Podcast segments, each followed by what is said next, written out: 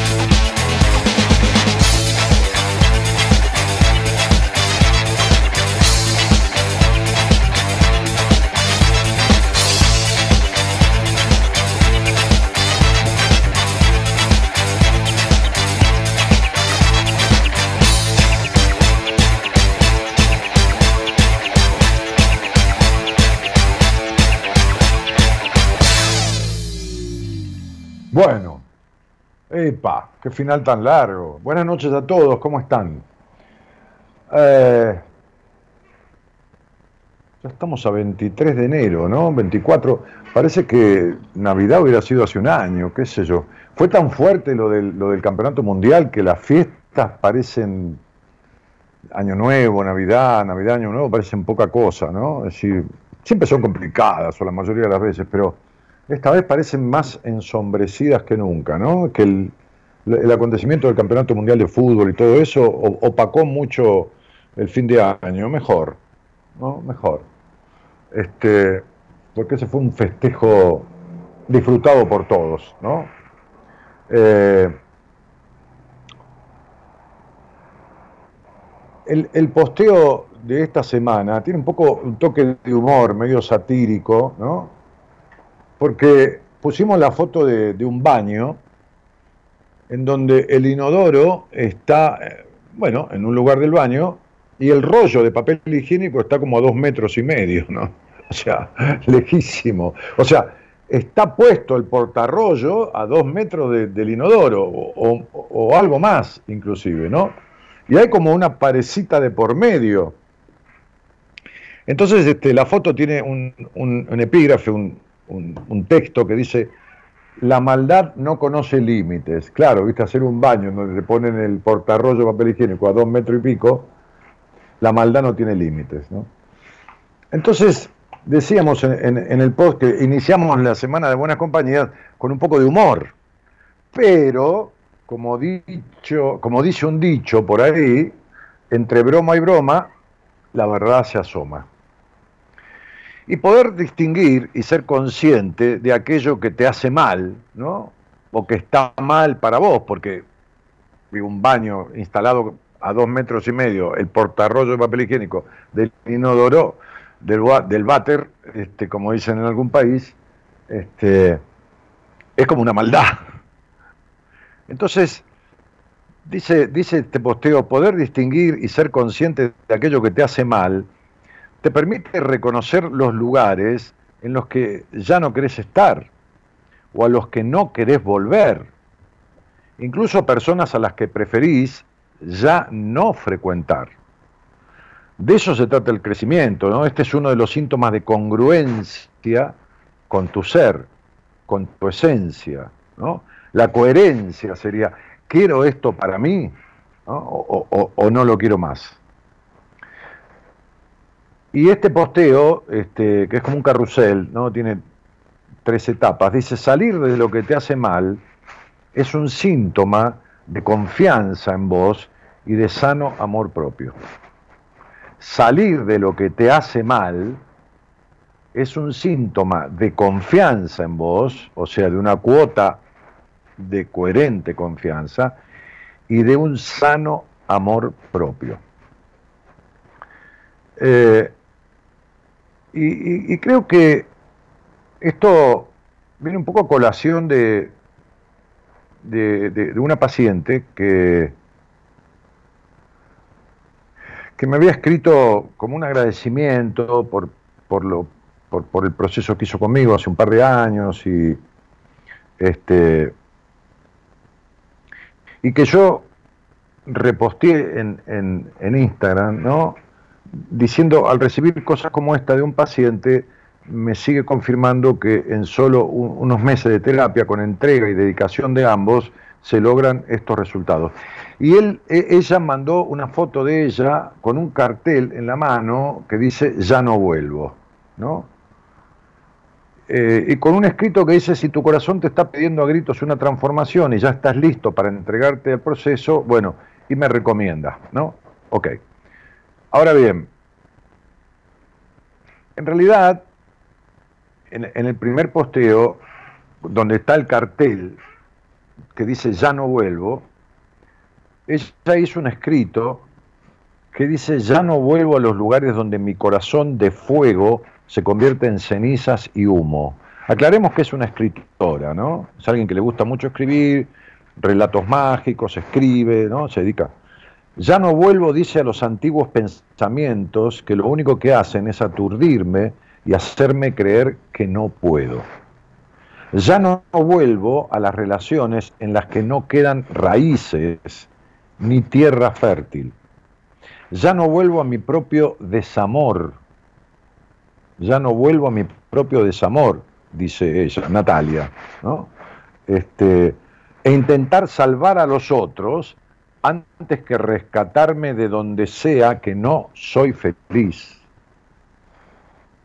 Ya no vuelvo a escapar de todo lo que necesito aprender. Ya no vuelvo a hablar cuando no siento hablar. A sonreír cuando no quiero sonreír. A decir que sí cuando todas mis entrañas dicen que no. A decir sí, a, ya no vuelvo a hacer algo solo para que el otro no se enoje. Ya no vuelvo a dar mis energías a cosas, personas y situaciones que son puertas cerradas desde hace mucho tiempo.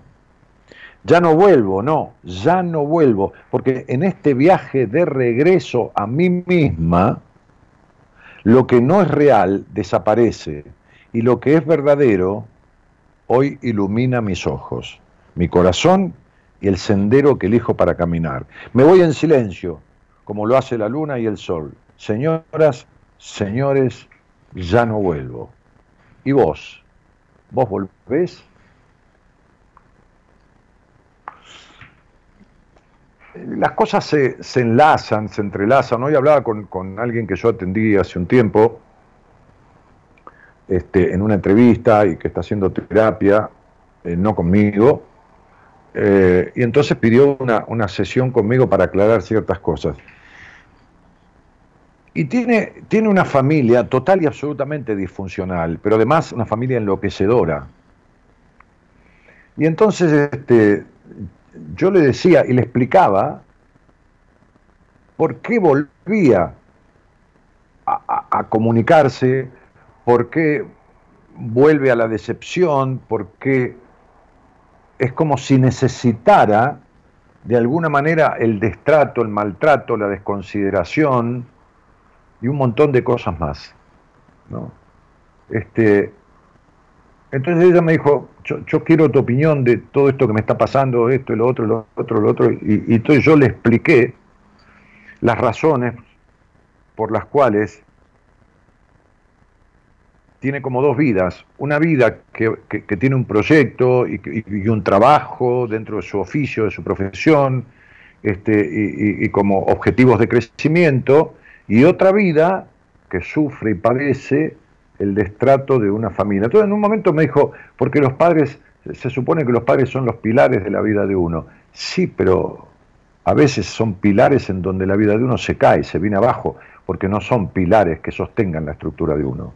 Son pilares endebles, mal fraguados, mal compactados, mal instalados, y además son pilares temporarios, porque después uno se tiene que hacer cargo de la vida de uno, pero no solo hacer cargo en lo económico, sino fundamentalmente en lo emocional, que también determina muchas veces lo económico y lo material. Entonces hay como, como, un, como un volver a sufrir, como esta, esa frase de mi amigo dice, estoy tan acostumbrado a perder que cuando gano lloro. Es decir, a buscar lo que hace daño, a buscar lo que hace mal. Y la maldad no tiene límites, incluso la maldad propia, la maldad con uno mismo, el ser malo con uno mismo, el volver a lo que hace daño o el no soltar lo que hace mal, el quedarse, entonces yo le decía, pero ¿por qué te regodeas en el barro del sufrimiento? Volviendo a esperar, dice, porque yo espero que, y quisiera que ellos entendieran, no señor, no, no van a entender hasta que no quieran entender. Y esto lo, traigo a colación porque veo constantemente en, las personas que, atiendo, en las personas de las entrevistas, en las personas que son pacientes, las personas que derivo, a gente en mi equipo, este, como, como, como una cuestión de, necesitar, ya, no de deseo, porque uno por qué va a desear que le vas a amar al otro, ¿no? Digo, después esas cosas vuelven, pero de necesitar que determinadas personas estén bien, porque como si uno no pudiese estar bien si aquellos no están bien. Aquellos que no quieren estar bien y que no hacen nada por estar bien.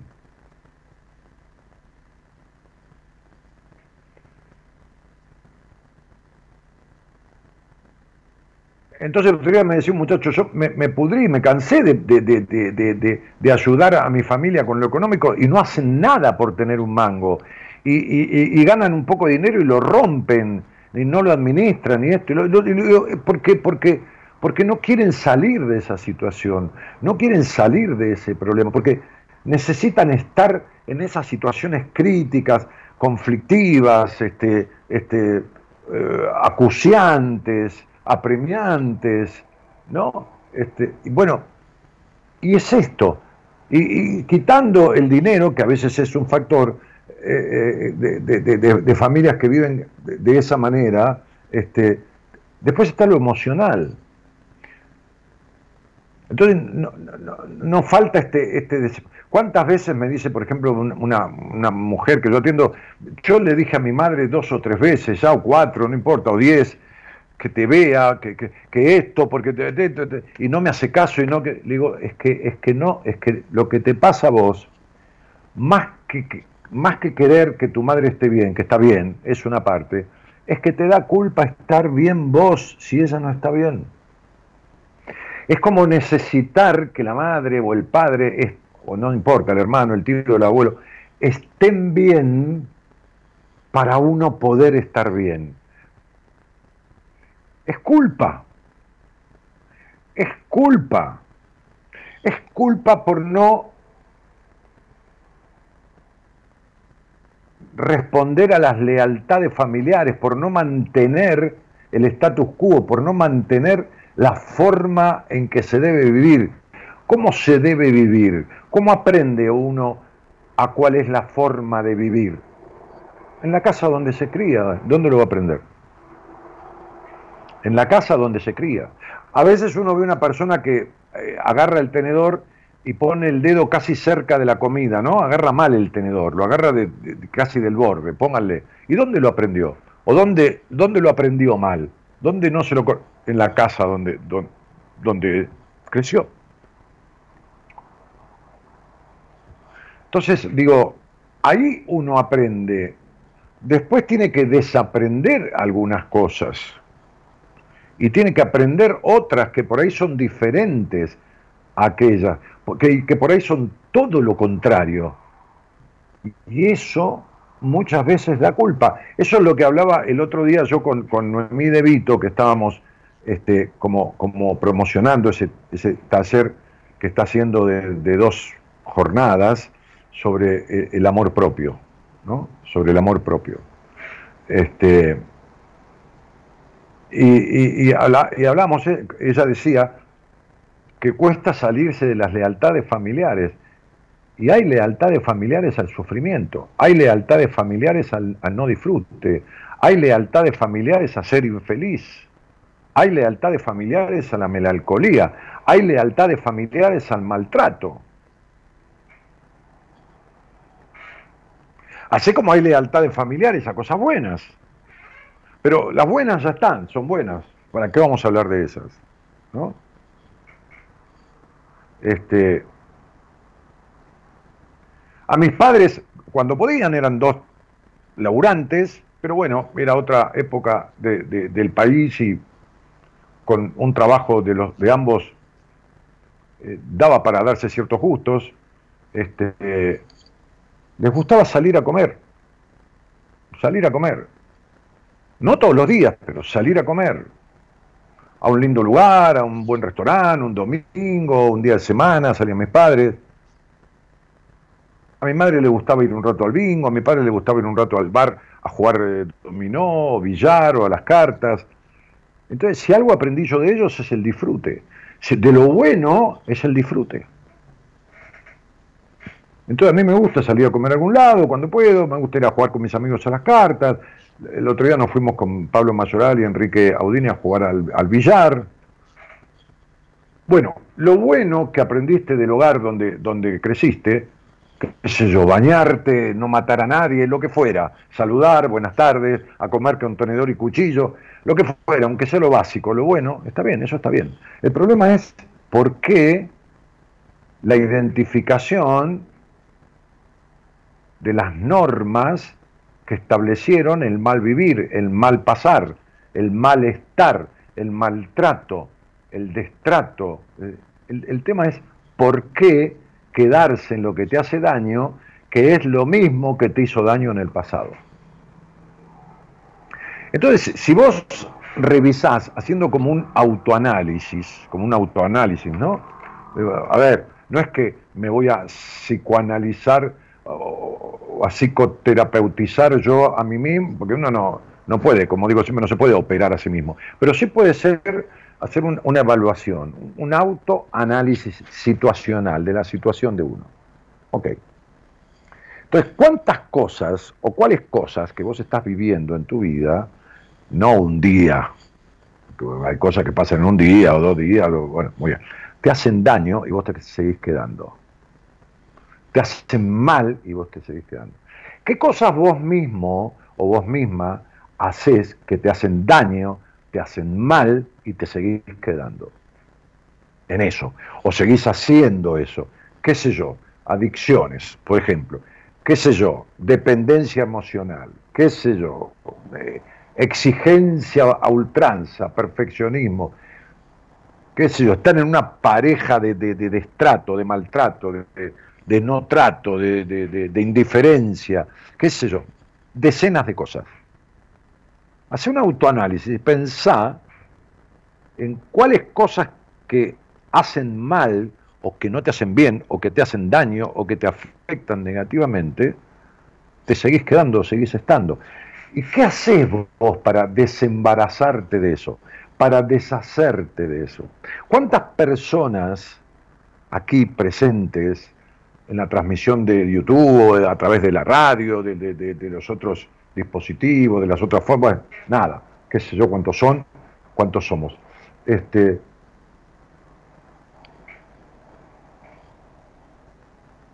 tienen la misma vida que tuvo su madre o la misma vida que tuvo su padre o que sigue teniendo su madre o su padre, que es una vida infeliz y siguen estando en esa vida. Como una actitud de lealtad, de correspondencia. ¿Cuántos están esperando que la madre o el padre digan, pero ¿cómo te quiero? Y no se lo dijeron nunca. ¿Cuántos están esperando que lo quieran como quisieron a la hermana o al hermano? Y esto no sucede.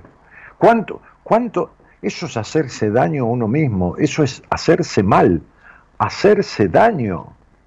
Porque es esperar del otro lo que el otro no puede dar es esperar del otro que el otro sea como no es. Es esperar del otro que el otro tenga actitudes que no tiene ni quiere tener. ¿Por qué? Porque es malo, porque eh, esto, porque no puede, no sé, no importa. No importa. Si querés lo vemos en detalle en algún momento. Pero no lo tiene. El por qué es secundario, no lo tiene, no lo es, no lo da, no nada.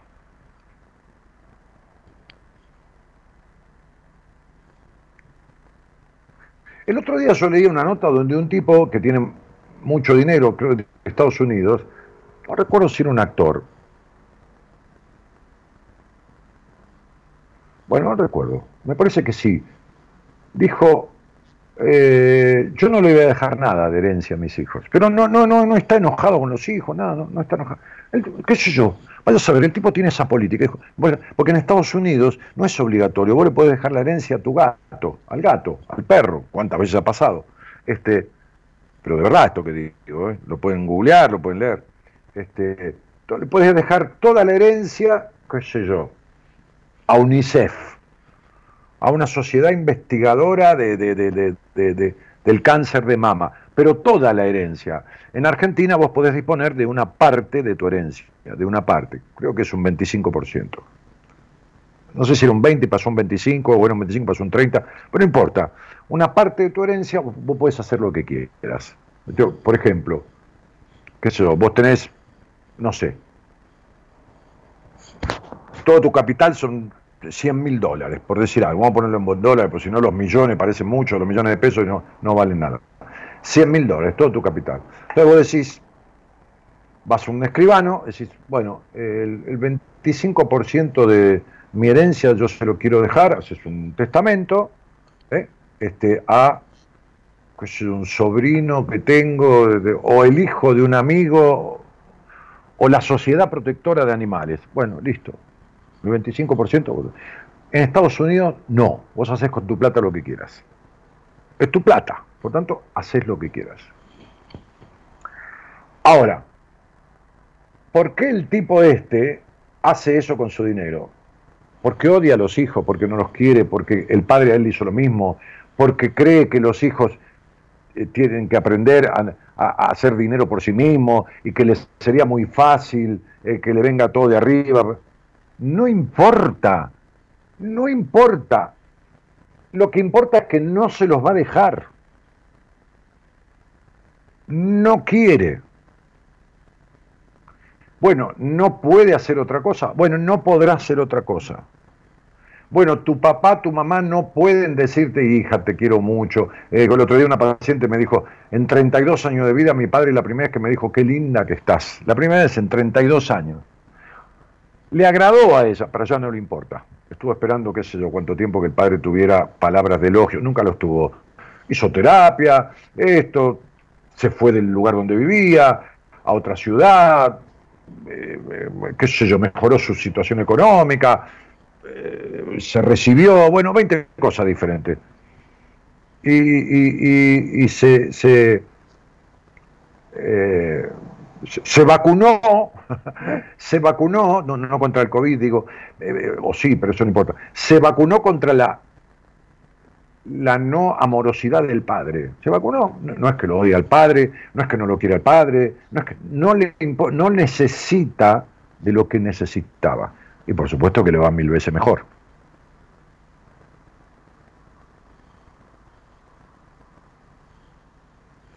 Ahora, las razones por las cuales, bueno, porque resulta que vamos a investigar. Preguntale a tu padre cómo era tu abuelo, pues entonces el padre a lo mejor era también frío.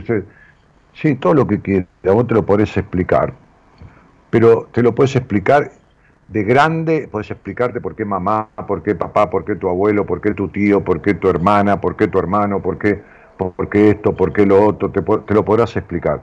Pero lo que padeciste de chico, si no lo sanás, por más explicación que tengas de grande, no hay arreglo. No hay arreglo.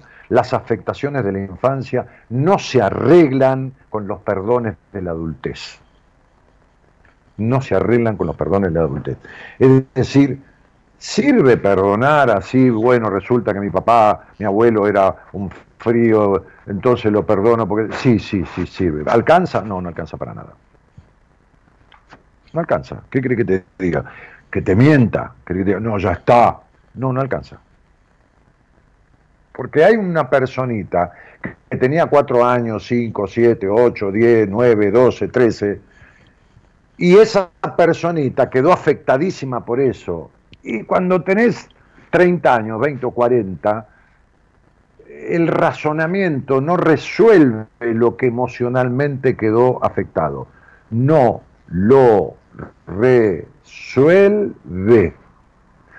¿Está bien entender lo que le pasó a mi papá? Sí, o a mi mamá. Sí, sí, o a mi abuelo. Sí, sí, está bien entender arregla toda la afectación que me causó durante toda mi infancia. No. Entender es el primer paso. El segundo es aceptar. Si entiendo por qué no pudo, entonces acepto.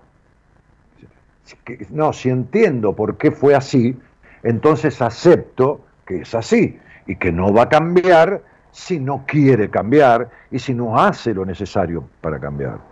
Entonces la tercera cosa es, ¿qué hago con lo que me pasa a mí? ¿Qué hago con lo que me pasó a mí con todo esto? Entonces dejo de querer y de esperar que los demás sean como yo quiero que sean, creyendo estúpidamente que esto me va a arreglar la vida o me va a dar permiso para ser feliz. Tampoco sirve.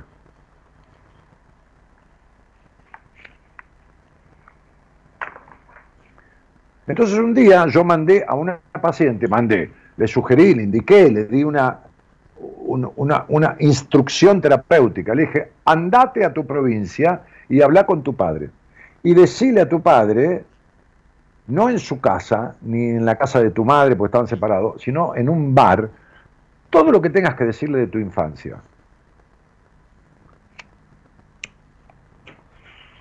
De lo rígido que era, de que te, tenías que sentar con las piernas cruzadas, que no podías tomar el helado derretido porque no correspondía, que no esto, que no lo otro, que lo de acá, que lo de allá, que lo de la, la, la, la, la, la, y decirle al final, a mí me afectó muchísimo en mi vida, en mi vida vincular, hasta hoy en día, y escuchar lo que te va a contestar.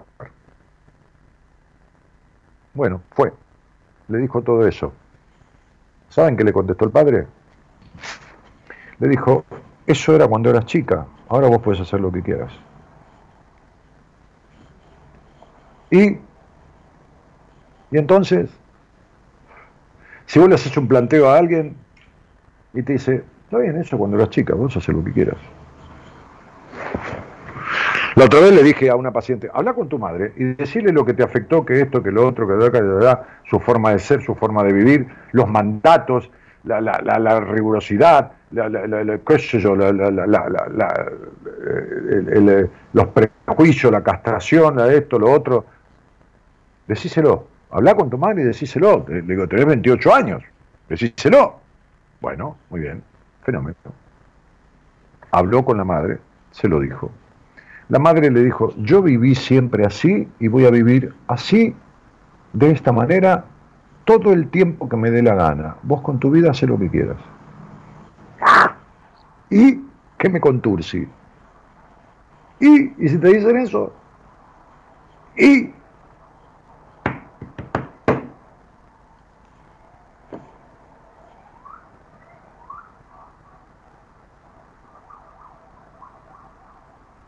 El problema es que todas esas cosas las tenés metidas en la médula, las tenés metidas allá adentro, donde vos decís, queda impregnado porque tenés el disco rígido intervenido, lleno de virus de tu computadora mental. Entonces cuando dice, haz lo que quieras, no alcanza. ¿Sirve? Sí, está bien, pero tampoco alcanza. Hay que resolver lo que está mal instalado. Es como digo a veces, es lo mismo que una pared que se construyó mal, después pasan un par de años y tiene humedad. Entonces yo pinte para tapar la humedad y la humedad vuelve a salir. Hay que arreglarla de los cimientos, hay que arreglar lo que está mal adentro de la pared. Con pintarla no arreglamos nada.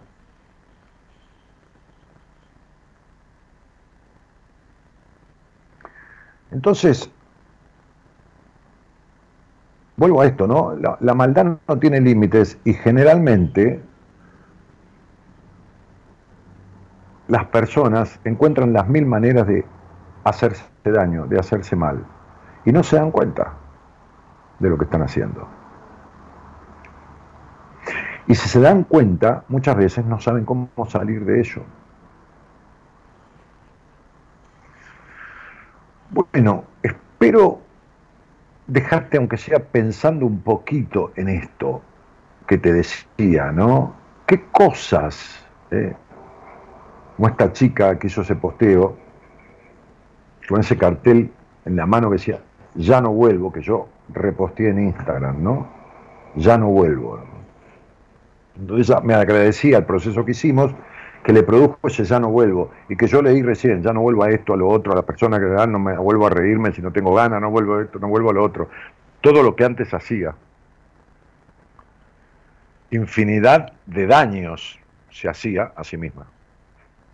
Entonces, ¿qué cosas que vos estás haciendo o que no estás haciendo te están haciendo mal?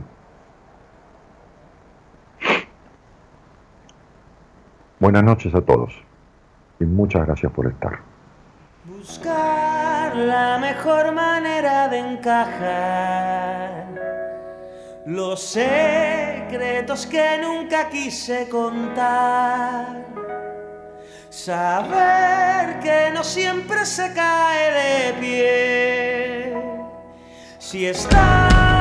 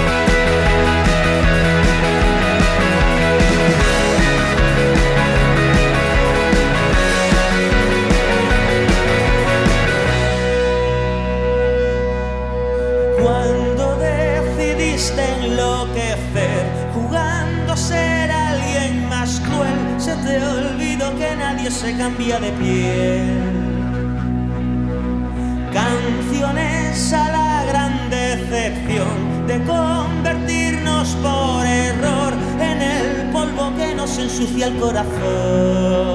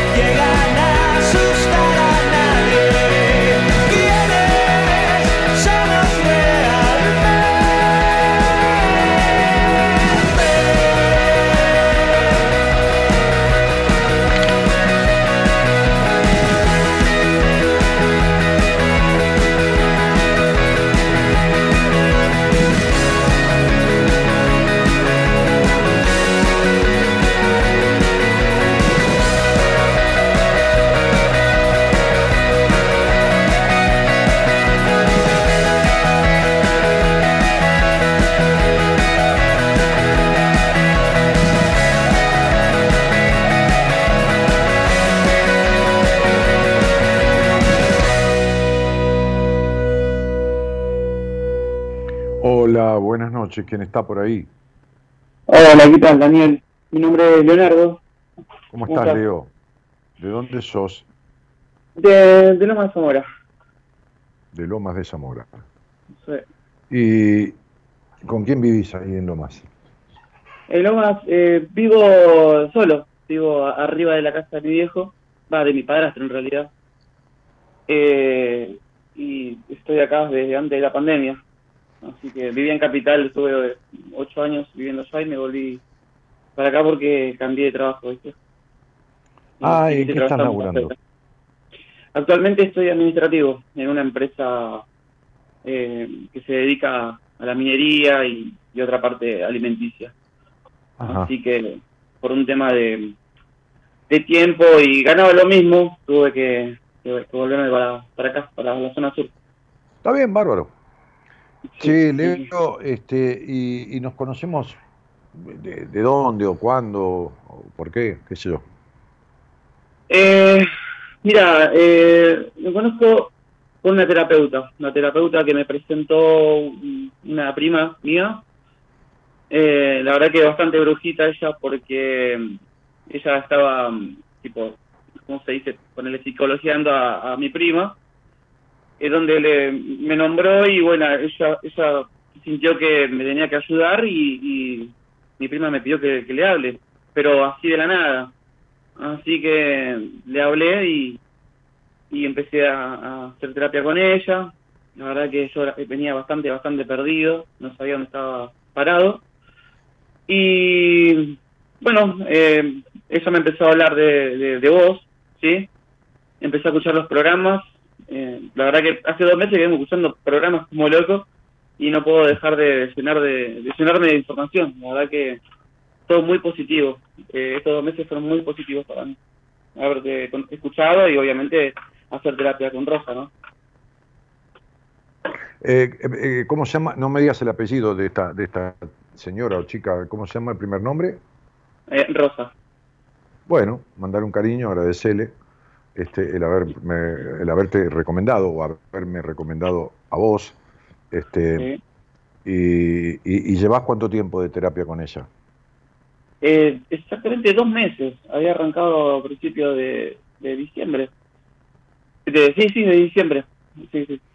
Ah, apenas empezaste, te, dio como indicación así terapéutica o, eh, opinión escuchar el programa. Sí, sí, sí. Eh, sí, sí, sí, totalmente. Me hizo unos trabajos así, eh, escuchando la, ¿cómo se dice? El podcast que está en Spotify, que sería de los cuentos cortitos, digamos, no, no lo de, lo, de las radios, sino de, de los cuentos cortitos que fueron muy buenos Ah, los cuentos que están allá abajo en Spotify, en la parte... Eh, Exactamente, sí, sí. Primera, que hay muchos cuentos con reflexiones que, yo grabé. Claro, exactamente. A partir de ahí empecé a, escuchar los programas largos, pero eso ya no me lo había recomendado, sino yo me empecé a... Me gusta explorar, ¿viste? Empecé a explorar y empecé a escuchar cualquier programa. Me metía, no sé, cualquiera, estándar.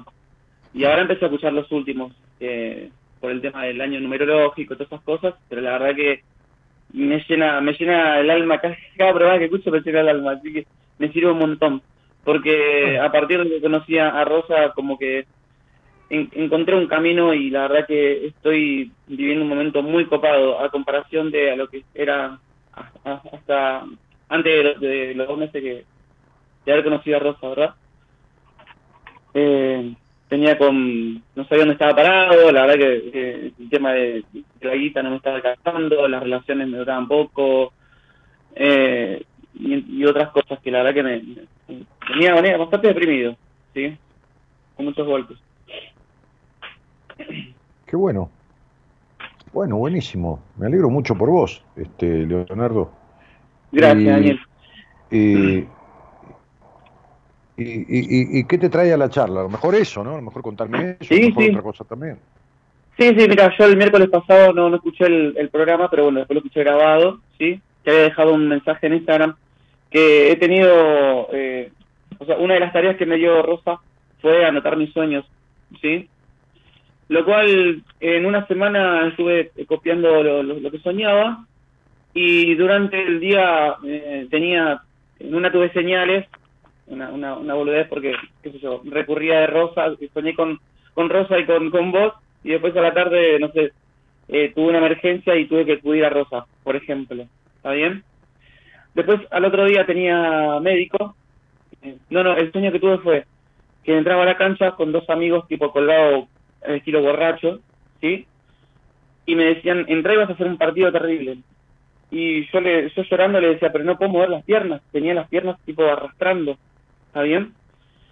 Entonces, eh, al otro día cuando tengo el médico, que, que me se queda rutina, eh, me encuentra que tengo hernia disco, así que me dice que tengo que dejar sí o sí todo lo que es eh, ejercicios, por ejemplo, correr y jugar al fútbol, que jugar al fútbol me encanta. Y me, me asusté, me asusté demasiado, ¿sí? Eh, y me va cayendo la ficha de las cosas que iba notando.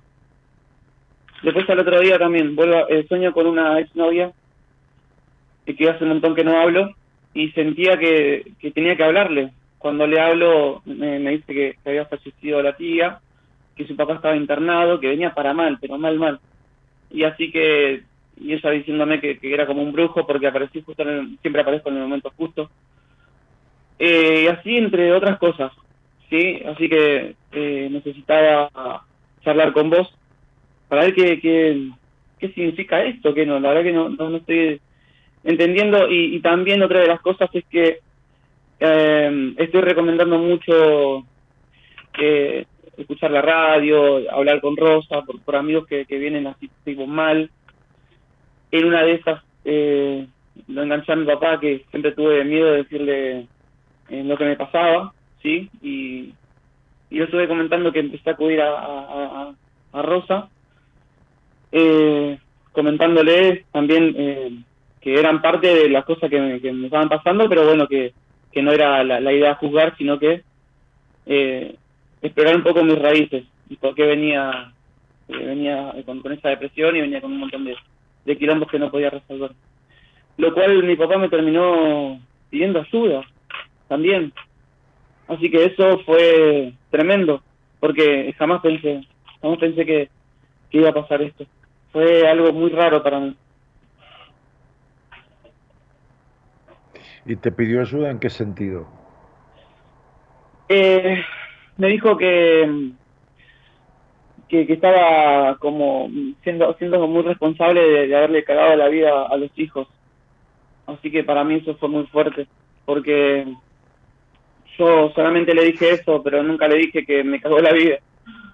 Y, y se sintió se sintió en esa, se sintió que, quiere que lo ayude. Eh, así que le pasé el número de, de Rosa y, y bueno, nada, me quedé tipo mudo, porque desde que empecé a tomar este camino me están pasando cosas muy, muy raras pero buenas, ¿está bien?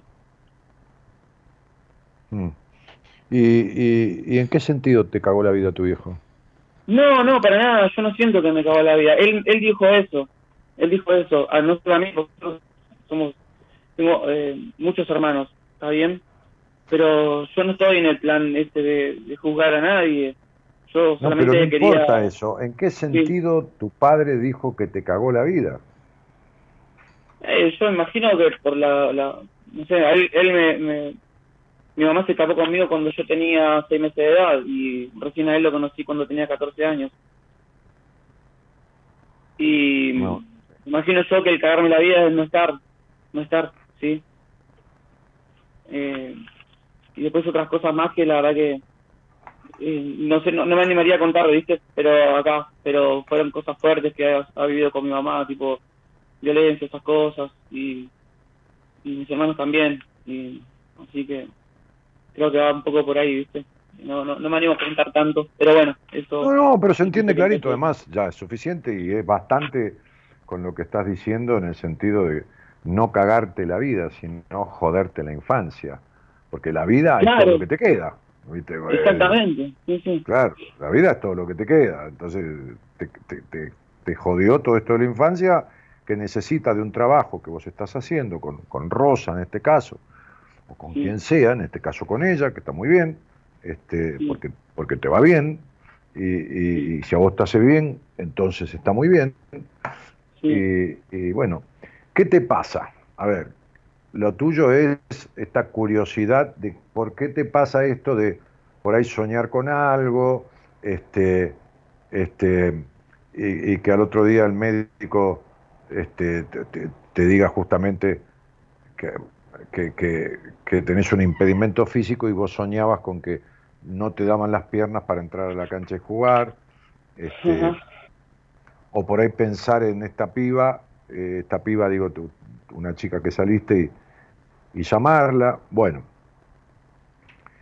porque primero que cuando uno se, encuentra eh, o tiene un, verdadero encuentro consigo mismo, entonces este, es como que está alineado con otra parte de uno, ¿no? Está, está alineado con, con su yo superior, digamos, ¿no? Como con una conexión más allá de lo que uno entiende o comprende o puede razonar.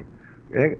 Este, hay una teoría de alguien que, se, eh, que, escribió sobre, sobre un yo que se adelanta, un, un, yo, este, un doble de uno, que ve como si viviera en otra dimensión. Bueno, es una teoría, no, no se puede comprobar, este, pero, pero eh, los ciertos fenómenos de anticipación eh, a veces suceden cuando uno se alinea con uno y cuando uno está este, encontrándose con uno, cuando uno está perdido, como vos dijiste, de uno mismo, es muy difícil que uno pueda entender cosas o que le pasen cosas que tengan mucha coherencia o,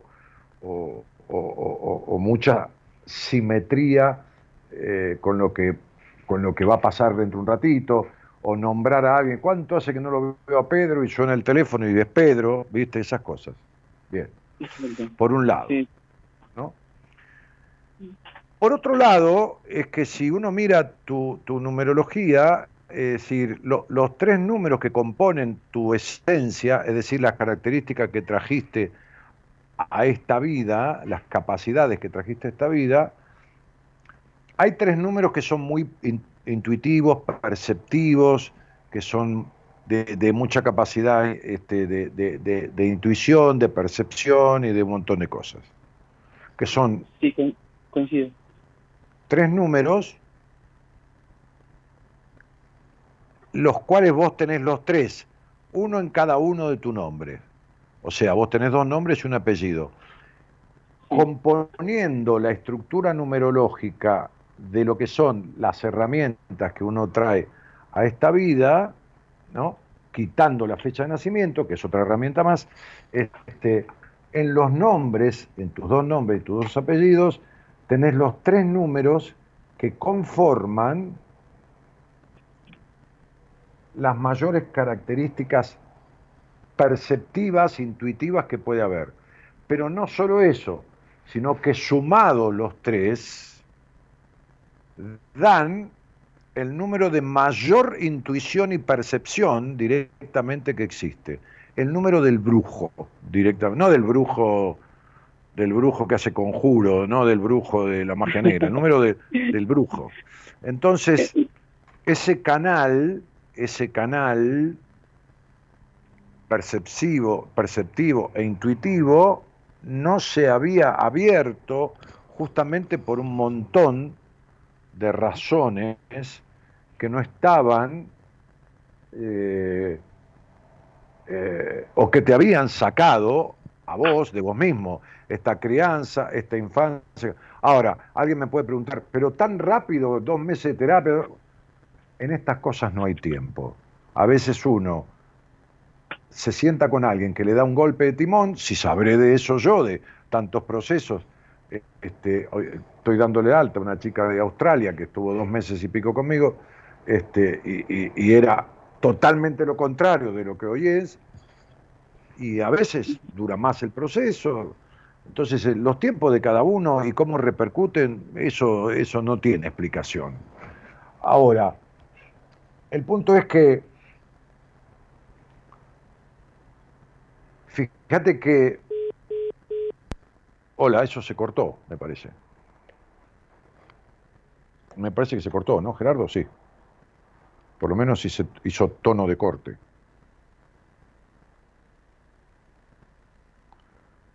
Bueno, en fin. Aquí estaremos esperando. Si querés poner un tema, lo esperamos, esperamos la, conversación. Eh, digo, eh, sí, esto, esto, esto es, factible que pase, ¿no? Es decir, no, no, hay, hay capacidades que, que uno trae a esta vida y que cuando uno toma la línea de la cual, cuando uno vuelve a la pista, es como, es como haberse salido de la ruta. Entonces, cuando uno vuelve a esa ruta, esas capacidades afloran en toda su magnitud positiva, en toda su magnitud positiva. Este, y entonces empiezan a dar lo positivo. Lo positivo de este número, en lo negativo tiene el resentimiento, en lo positivo tiene la gran percepción. Bueno, eh, entonces, en lo negativo tiene el resentimiento con el padre, en lo positivo tiene una gran cuota de percepción. Bueno, este chico estuvo trabajando estas cosas justamente en una actitud, habló con el padre, qué sé yo, por ayudarlo, que esto, el padre le dijo, no, porque yo les cagué la vida, porque esto, porque lo otro, y el tipo se, se sana por ahí ese resentimiento, está trabajando en terapia, está, y le apareció toda una cosa intuitiva y perceptiva. Este, una pena porque hubiera querido seguir hablando con él por ese problema físico que tiene, ¿no? Este, pero bueno, por ahí se le cortó el llamado este, y, y no tenía más batería en el celular. Vaya a saber. ¿Qué sé yo? Eh, ¿Lo tenés de vuelta, Gerardo? Si no, poneme un tema, porque intentamos comunicar. Hola, ¿está ahí? Hola. Teléfono quieto. Ah, ¿qué haces? ¿Cómo te va? Bien. Eh, ¿Se te cortó? ¿Qué pasó? No, no sé, ni idea. Mira, estoy viendo, tengo buena señal, el teléfono está quieto, no lo toco. Raro. Bueno. Entonces, este, ¿dónde tenés el problema? ¿En, las lumbares bajas? Eh, sí, sí, sí, sí. Eh, ahí. En, la cuarta y quinta, ahí tenés una hernia. En la, en la quinta sería, en la quinta. Ah, ah. Bueno, la quinta, la quinta lumbar, este, tiene que ver con, muchas cosas con el pasado, con los enojos, con, con problemas con el disfrute. Este, eh, yo te diría que no te quedes con la indicación de ese médico. Ah, no, porque es mi médico, es, mi médico de, cabecera, ponele, que me, atiende así como también tres años desde que entré a esa empresa. Pero bueno, sí, sí, entonces lo voy a... Me, alegro mucho este, que sea tu médico de cabecera. ¿Qué especialidad tiene? Ah, es, eh, ¿cómo se dice? Es un es de adulto, médico de adulto. Ese que atiende a, la familia de mi amigo, me lo recomendó a él. Pero yo no tengo problema de... Pero, sí, es de, la... Eh, ¿Qué sería? Un médico, un médico particular. Médico clínico, médico generalista, eh, médico clínico. Eso no, no me salía, eh, exactamente, exactamente. Ajá, sí, bueno, no es. Me parece que no, no, no, no, me parece que es mucho decirte, no puedes hacer más ejercicio, no, no puedes jugar a nada. Eh, no, no, no, digo que, no digo que no le hagas caso, yo digo que hagas una interconsulta.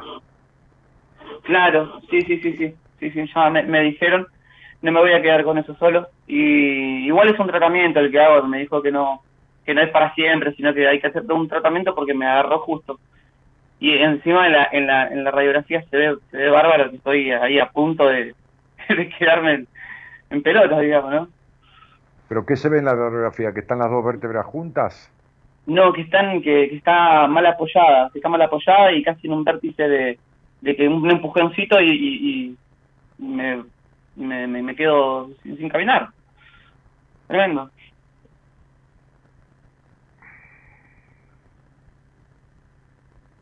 Sí. Eh, después, bueno, me tengo que... ¿vos tenés, ¿Vos tenés las placas ahí? Tengo... Ah, sí, tengo las placas. No, no, ahí para mostrarlas a mí, no, no. Vos tenés todo el material contigo, no es que está en una clínica ni nada, tenés las cosas. No, no, no, lo tengo yo, lo tengo yo, sí. Bueno, Después decirle a mi productora, Sí, a Elo- a Eloisa, que te pase el teléfono de un médico, que ella sabe a quién me estoy refiriendo, sí, pedí un turno con él, llévate todas las placas y escuchá Sí. lo que te va a decir. buenísimo. Anda a verlo a él, no vayas a ver otra persona. Anda a ver primero a él. Ok.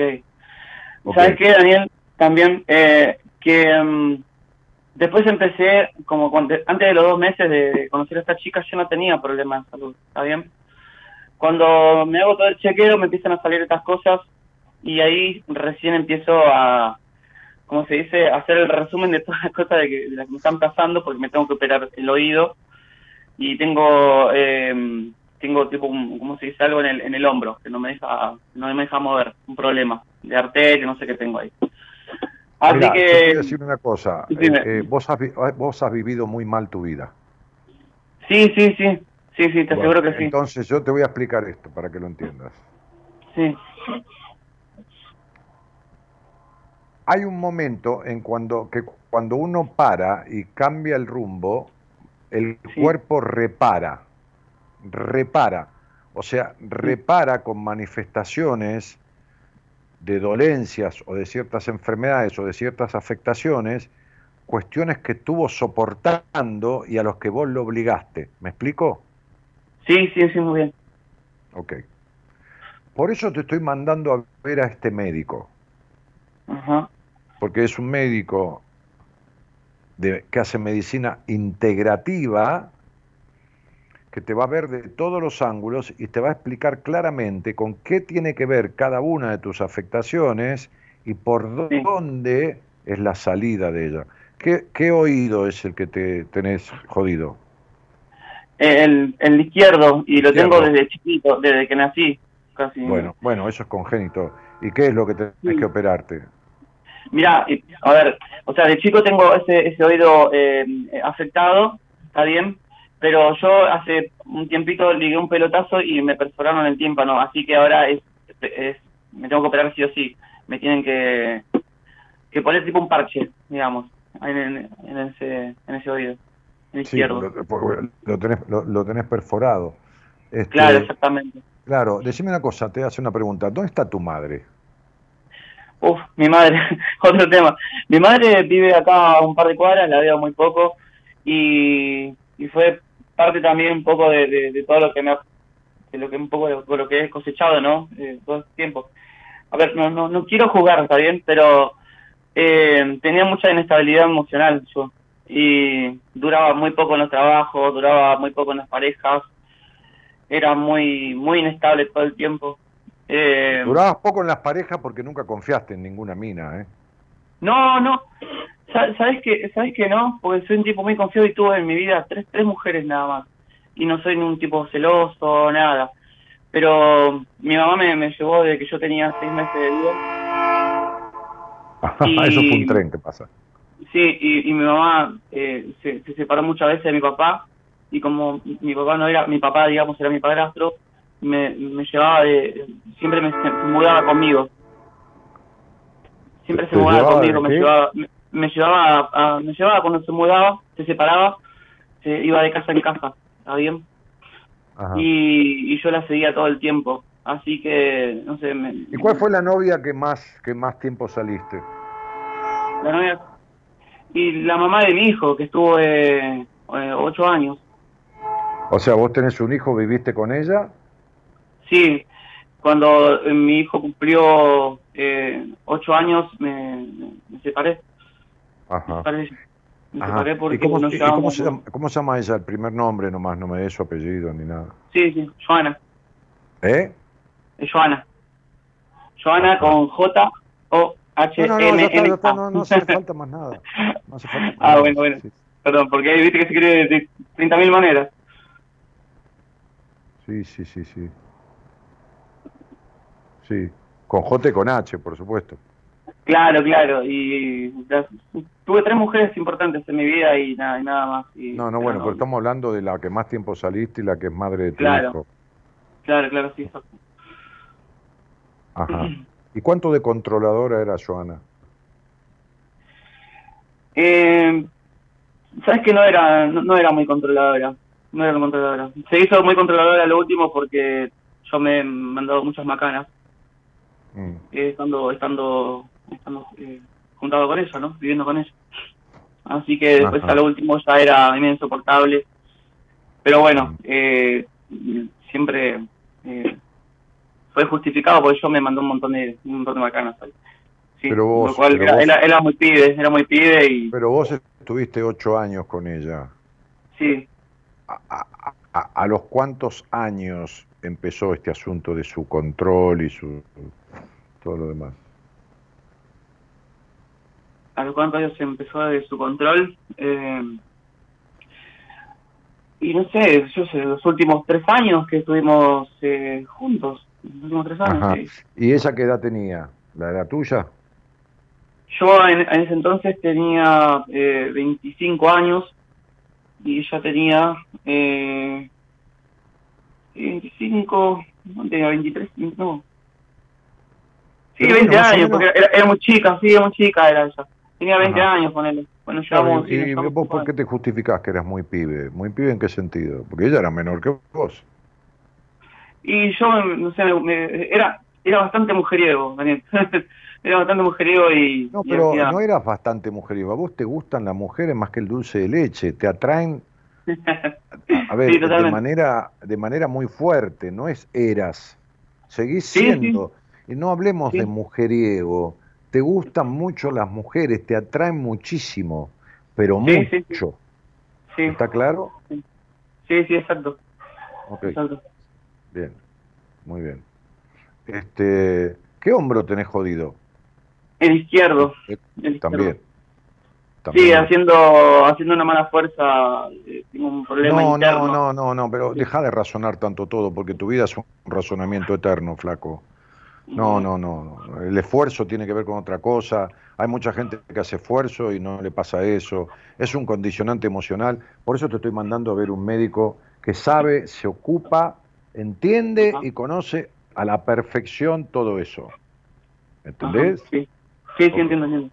Ok, entonces, este, que, que, que además es mi médico personal y él de mi mujer. Entonces, bueno, gracias. Entonces digo, anda a verlo, porque vas a encontrar explicaciones claras, concretas y precisas, e incluso manera de proceder con determinadas cosas, en las cuales por ahí está de acuerdo con algunas cosas que te han dicho y por ahí te, va a decir todo lo contrario. ¿Entendés? Sí.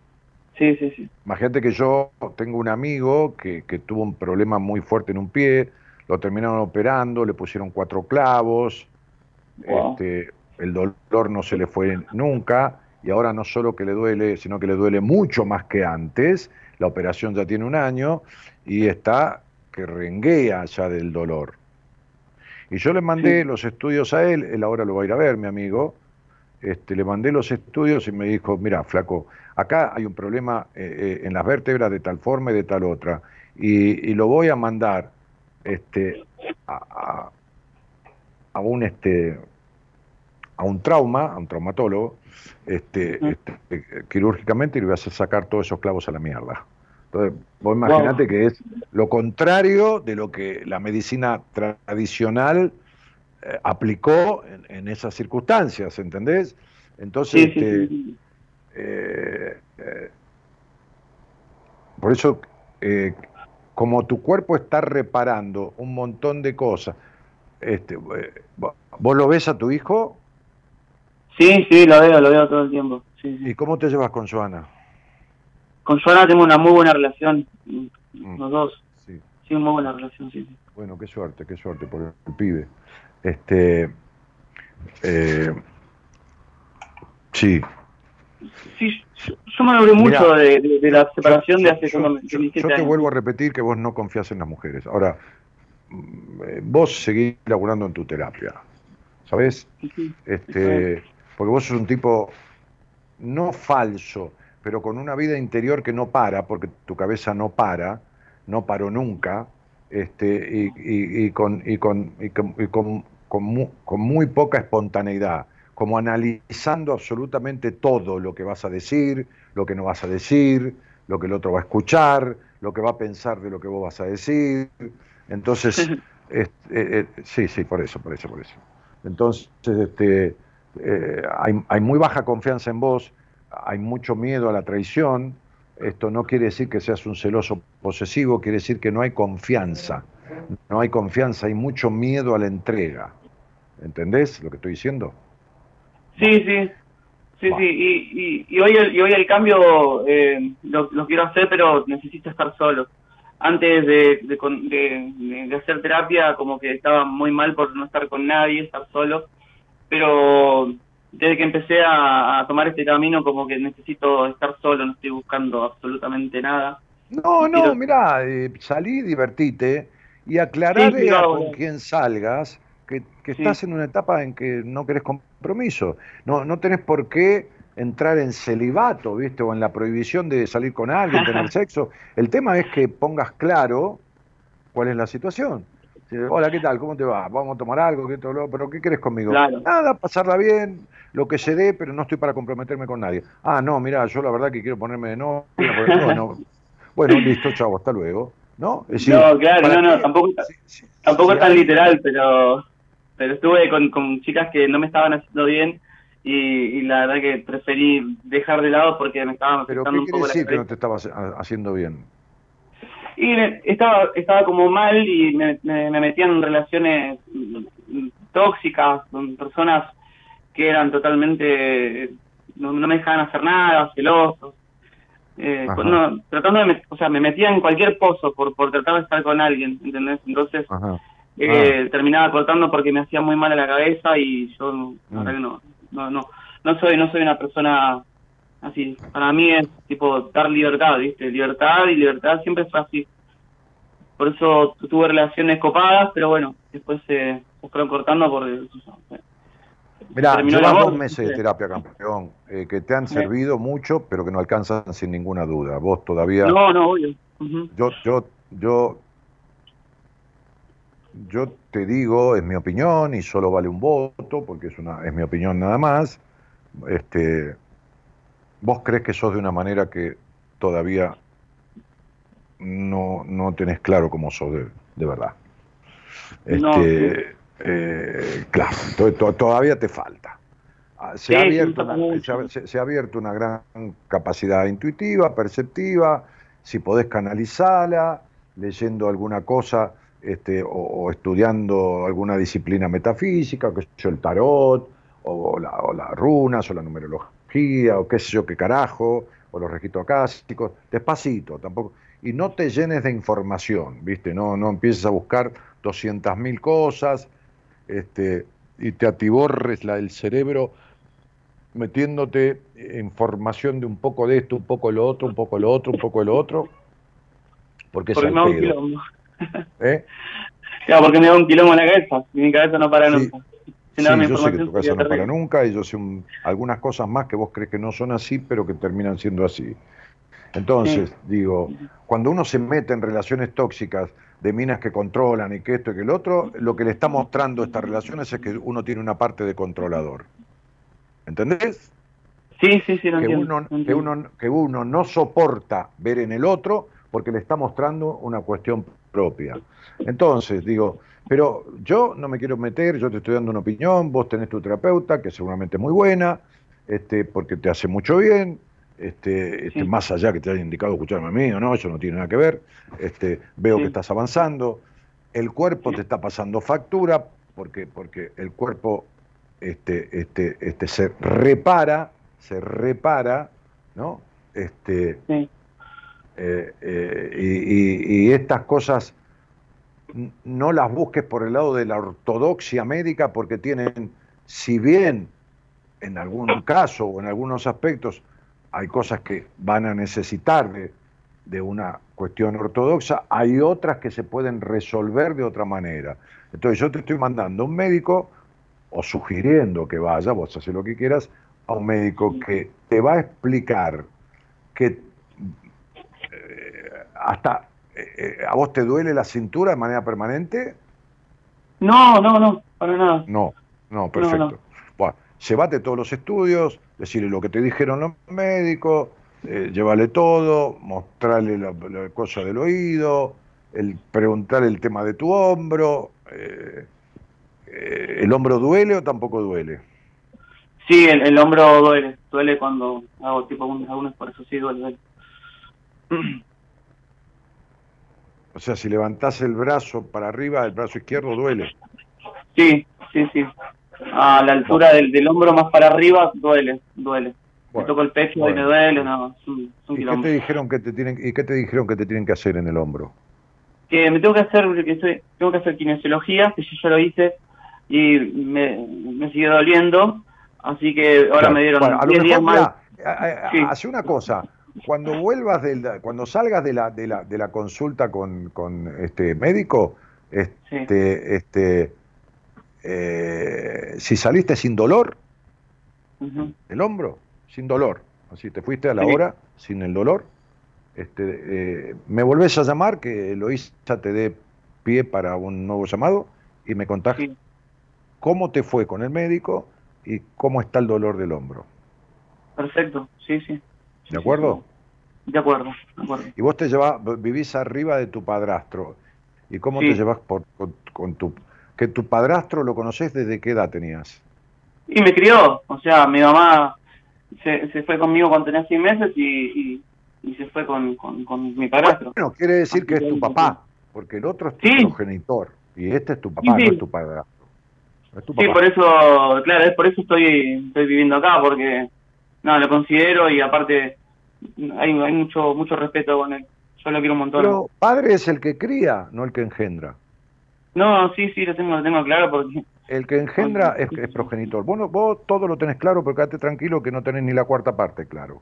Entonces, estás, estás empezando a aclarar, nene. Vos venís de una tormenta de 30 años y ahora está empezando a clarear. ¿Viste cuando termina de llover, que clarea un poco? Pues, ¿Tenés cuántos años ya? 40. Bueno, 40. ¿Viste? Venir de un quilombo de 40 años. ¿viste? Eh, entonces, eh, tenés claras algunas cosas y otras que crees que tenés claras no las tenés para nada claras este, y otras no están tan claras como vos crees que las tenés. Pero bueno, a ver, estás en marcha, estás laburando, estás mejor malaburando en vos, estás mucho mejor que antes, pero con un camino por recorrer. Pero ojo, ojo con el cuerpo, ojo con el cuerpo. Anda a verlo a él, ahora Luisa te va a pasar el teléfono por, por WhatsApp, anda a verlo una vez, nada más que una vez, y fíjate lo que te pasa.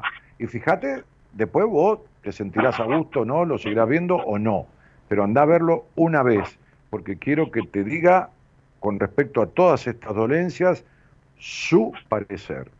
¿Está? Te vas a ver con un médico y con un estilo de médico que no viste nunca en tu vida. Perfecto, perfecto. y sabes que lo necesito. Sí, sí, sabes que lo, lo es como capaz que si esto me pasaba eh, hace dos meses atrás, me, ponía re mal. pero... Hace cuatro meses atrás me hubieras mandado la mierda, no hubiera sido nunca y se terminó el problema. Porque eso es un rígido, pero, pero mentalmente. Entonces yo sé cómo son, nene.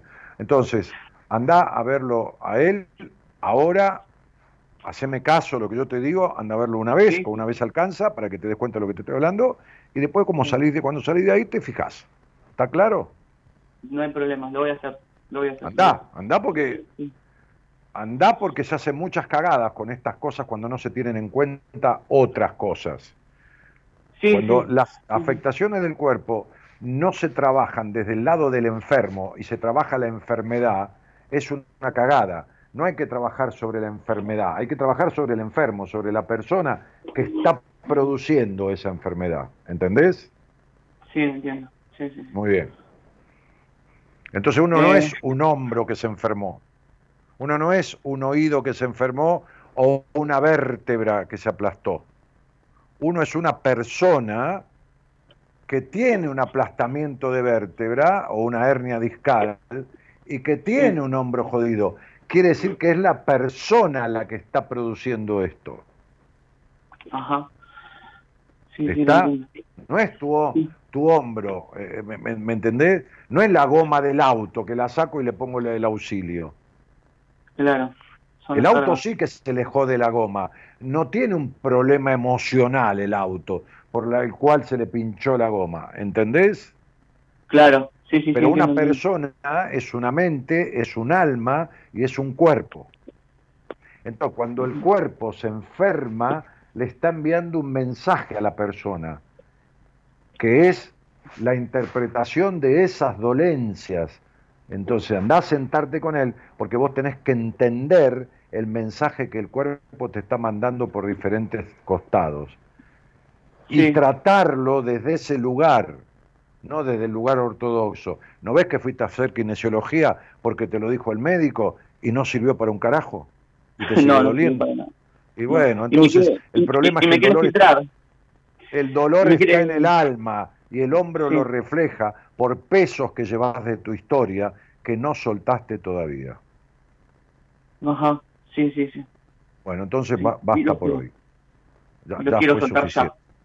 Sí, sí, sí, despacito, despacito. Y, con saliva, el elefante tuvo sexo con la hormiga. Entonces, Exactamente. Digo, claro, entonces, anda y fíjate. ¿Estamos? Dale, dale, dale. Lo voy a hacer. Chau, Tigre. Muy amables, muchas gracias y un placer no hablar con vos. Dale, un abrazo.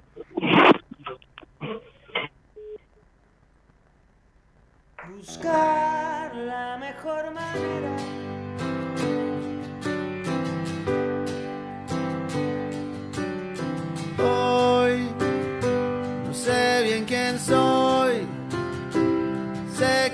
Que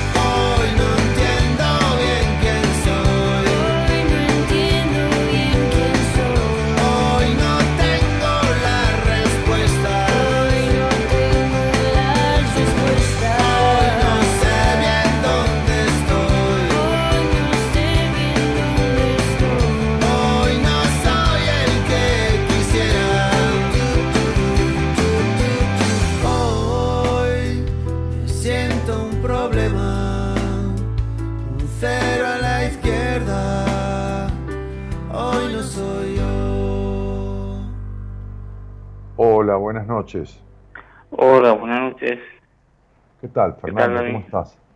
Bien, bien, bien. Acá estamos, eh, bueno, tratando de, de ver eh, cómo acomodar la vida.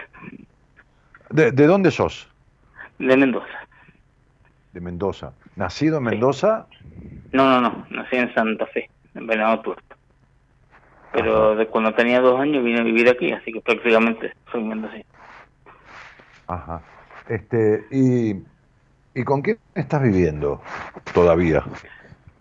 Todavía estoy con mi hermano y una tía con su esposo y la hija. Pasa que antes vivíamos y yo nomás, pero después por un tema de costos de alquiler nos juntamos todos y alquilamos una sola casa. Ajá. ¿Tu madre murió? Hace mucho, en 1990. Ajá. ¿Y tu padre dónde estuvo en tu vida? Que no me aparece en ningún lado.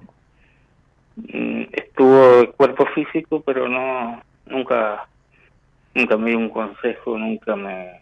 Nunca hubo nada. No, nada, ni siquiera me enseñó a manejar, con eso te digo todo. Nunca hubo ternura, nunca hubo nada. Al, al último sí, al último sí. Cuando Sí, claro, acá, claro, sí. claro. Sí, sí, como digo siempre, sirve pero no alcanza, porque, Claro. porque, no, porque no repara la carencia del niño. Este, che, Sí. Fer, ¿y nos conocemos desde cuándo? Mm, Del 2001, a través de un amigo que te escuchaba. En el 2001, 2002, pero por ahí, eh, cuando estaba en Radio Plata. ¿Y, y a qué te dedicas? ¿Laburás? Eh, sí, soy asistente geriátrico. Vamos de vuelta. ¿Asistente? Geriátrico. Ah, Yo geriátrico. Estudié, perdón. ajá, estudié, en, estudié en Cruz Roja. No, no entendí, no entendí. Ajá. Este, Sí, lo Cruz Roja, tengo diploma y todo eso. bueno, muy bien. ¿Y, y, y, y, y- y- qué significa esto cuando me decís, aquí estamos tratando de arreglar la vida o mi vida o queriendo arreglar mi vida? ¿Qué, Sí, qué- bueno, qué significa, Fernandito? ¿Te, te, te acordás un tiempo atrás yo te escribí y te dije que tuve un sueño? Que yo soñaba que mis padres, que yo estaba con mis padres y, y les pedía perdón por haber desperdiciado la vida. ¿Te acuerdas? espera, espera un poquitito, porque yo no, no te entiendo bien. Que vos es- estabas, soñaste que estabas con tus padres y qué? Sí, y le pedía perdón. Lloraba mucho y pedía perdón por haber desperdiciado la vida. Le pedías perdón a, tu- tus A mis padres, padres. Sí, por haber desperdiciado la vida. Ajá. mi vida, mi vida. ajá. Sí, sí, tu vida. Vos le pedías Sí, sí. perdón a ellos. Sí, Sí. Y vos, eh, vos recordás que soñabas con tus padres. Cuando despertaste, vos recordás que soñabas, que habías estado soñando con tus padres, pero en el sueño, ¿veías a tus padres? sí,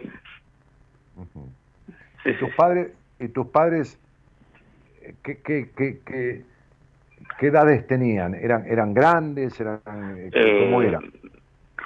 Mi mamá cuando murió tenía 48 y mi papá cuando murió era mucho más grande eh, porque ya se casó el grande. Tenía, eh, no me acuerdo si 80 o 79. Sí, pero, pero vos lo veías como de la edad esa a ellos. Sí, sí, cuando, cuando fallece.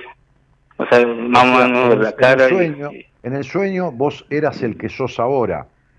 Claro. Con Sí, mis padres y, vos, eh, y vos me escribiste dónde? ¿En Instagram? en Instagram, pues, sí, sí. Sí, sí. sí. ¿Y yo qué te dije? Que había que hablarlo, que no, que no podéis interpretar un sueño a través de, Claro. de eso nomás. Sí. Y también lo que me este impulsó sueño- ya... este- sí, este- perdón. ¿Este Dime, sueño dime. es un sueño que se ha repetido? No, no se repite más. Pero me quedó Es- grabado a fuego. Ajá, muy bien. Ok. Sí. Bien. ¿Y vos por qué considerás que desperdiciaste tu vida? Por lo menos hasta ahora que tenés 50 años. Porque no hice nada. Nunca terminó nada. nunca- ¿Cómo no, no terminaste nada si me decís que tenés un diploma de la Cruz Roja y trabajás como asistente geriátrico? Sí, sí, pero eh, después todo lo que yo quiero emprender, eh, nunca, nunca lo termino, lo dejo a la mitad. Eh, Pero, pero ¿qué es lo que querés emprender? Espera, porque, espera un poco, porque vos sabés de A vos, pero yo no sé de vos. A decir, Sí. todo lo que quiero emprender, todo- pero ¿qué querés emprender? A ver, ¿qué es lo que querés emprender que No, dejás por la mitad? Quisiera mejor, mejorar mi vida en todo sentido, en, en- en- en- en el aspecto emocional, en el aspecto económico. Mm, siento que Mira. no estoy haciendo nada por mí. Ah, ok.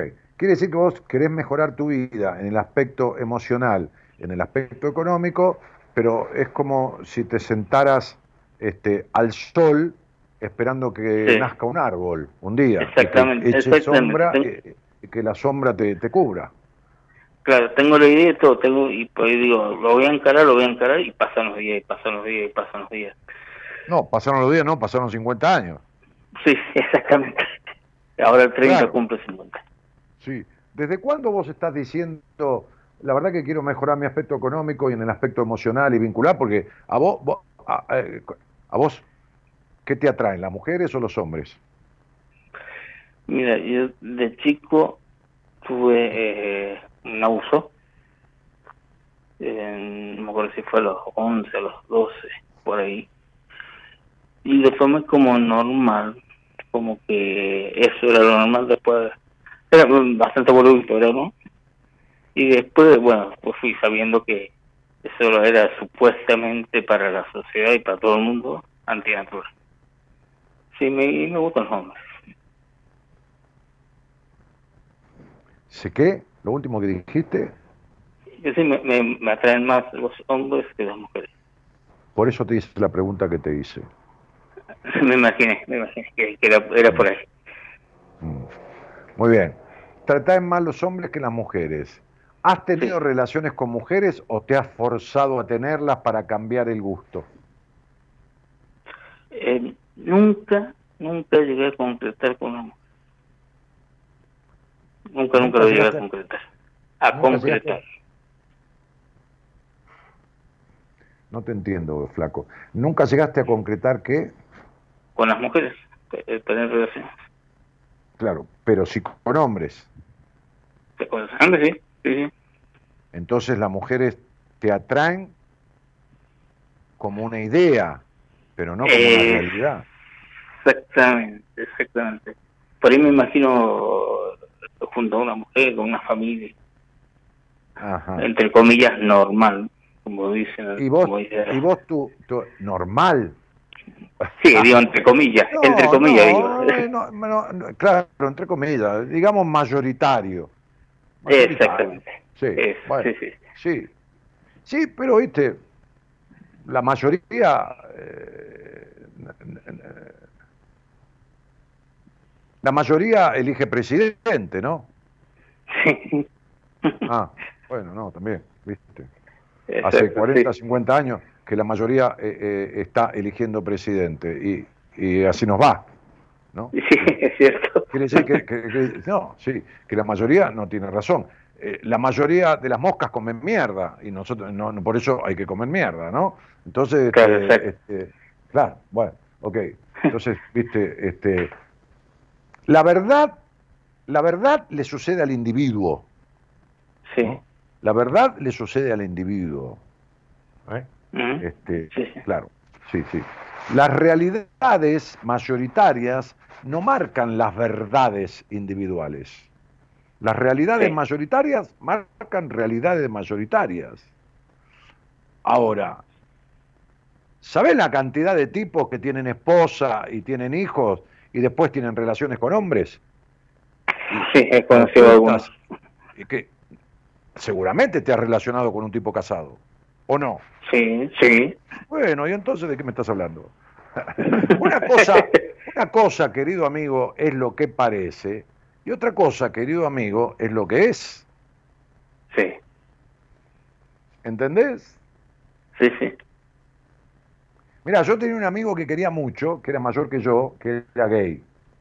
Sí, En una época que, a ver, andar con un tipo gay por la calle era cosa censurable, ¿me entendés? sí. Y, en mi pueblo allá en Raúl Mejía, eh, eh, él era metre de un boliche donde yo iba y éramos muy amigos. Yo lo quería mucho a Héctor y él me quería mucho a mí. Sí. Él sabía muy bien que mi gusto personal no eran los hombres y jamás me insinuó nada, un tipo muy ubicado, jamás, pero fuimos amigos. De la mano de él conocí a China Zorrilla y estuve tomando un vino en la casa de China Zorrilla. De la mano de él conocí a familias de, de, de- de- Palermo Chico, como los Sáenz Valiente, que estuve en la casa de, uno de ellos, de Astrid Valiente. Este, y un día me dijo, vamos a cenar a una, vamos a cenar un lugar que te vas a divertir mucho, me dijo. A veces salíamos eh, juntos a, a tomar algo, este, no muchas veces, pero de vez en cuando. Pero entonces me dijo, vamos a un lugar que te vas a, va- vamos a una cena. Y yo con él iba a cualquier lado porque iba tranquilo y confiado, primero en mí mismo, y segundo que él sabía quién era yo y cómo era yo, y que todo tranquilo, yo respetaba su, su, su gaytud, su gaytud, ¿no? Este, había un dueño de un restaurante muy famoso, muy famoso, que era gay, ¿no? Entonces él decía, yo Sí. tengo mi, mi gaytud, ¿no? Como que la cosa de ser gay, la palabra gay mezclada con virtud. Entonces, este, este, entonces me dice, entonces íbamos en mi auto con Héctor, que no, no tenía auto, no manejaba, este, un tipo de una facha bárbara, un, un tipo alto, con una voz más gruesa que la mía, este, todo, todo, todo muy, muy bien puesto, muy bien vestido, con un apellido de alta alcurnia, eh, con el pelo enrulado, entre bastante enrulado, eh, no mota, sino con rulos amplios, eh, mitad canoso, mitad el pelo oscuro, una, una, una facha bárbara, ¿no? Este, Sí. este, y que se, se tenía que cagar a trompadas, se cagaba a trompadas. ¿sí? O sea, entonces, este, le digo, ¿a dónde carajo vamos? Me dijo, vamos a la casa de la Popi. ¿Qué mierda es la Popi? Le digo. Ah, ah, no te...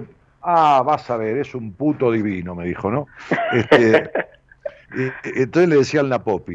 Me dice, pero te vas a divertir mucho. Vamos a una cena. Bueno, Mm. Arrancamos de Raúl Mejía y llegamos, yo tendría, a ver, 25 años, más o menos, 26 años.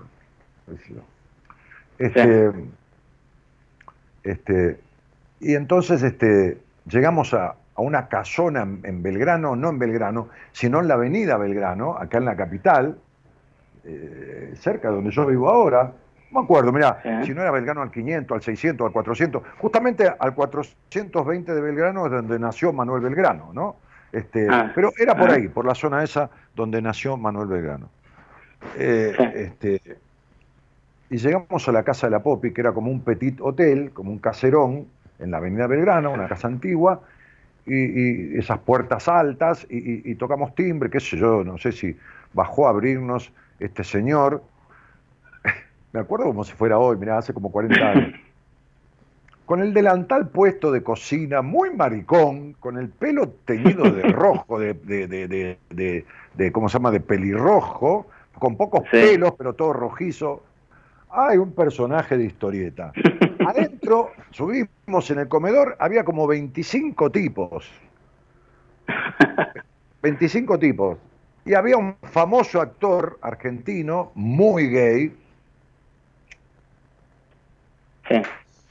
Yo voy fumando el cigarrillo de a poco, lo apago, lo prendo. Bueno, como muy gay, muy conocido en su momento, muy famoso, muy cómico, era un actor cómico.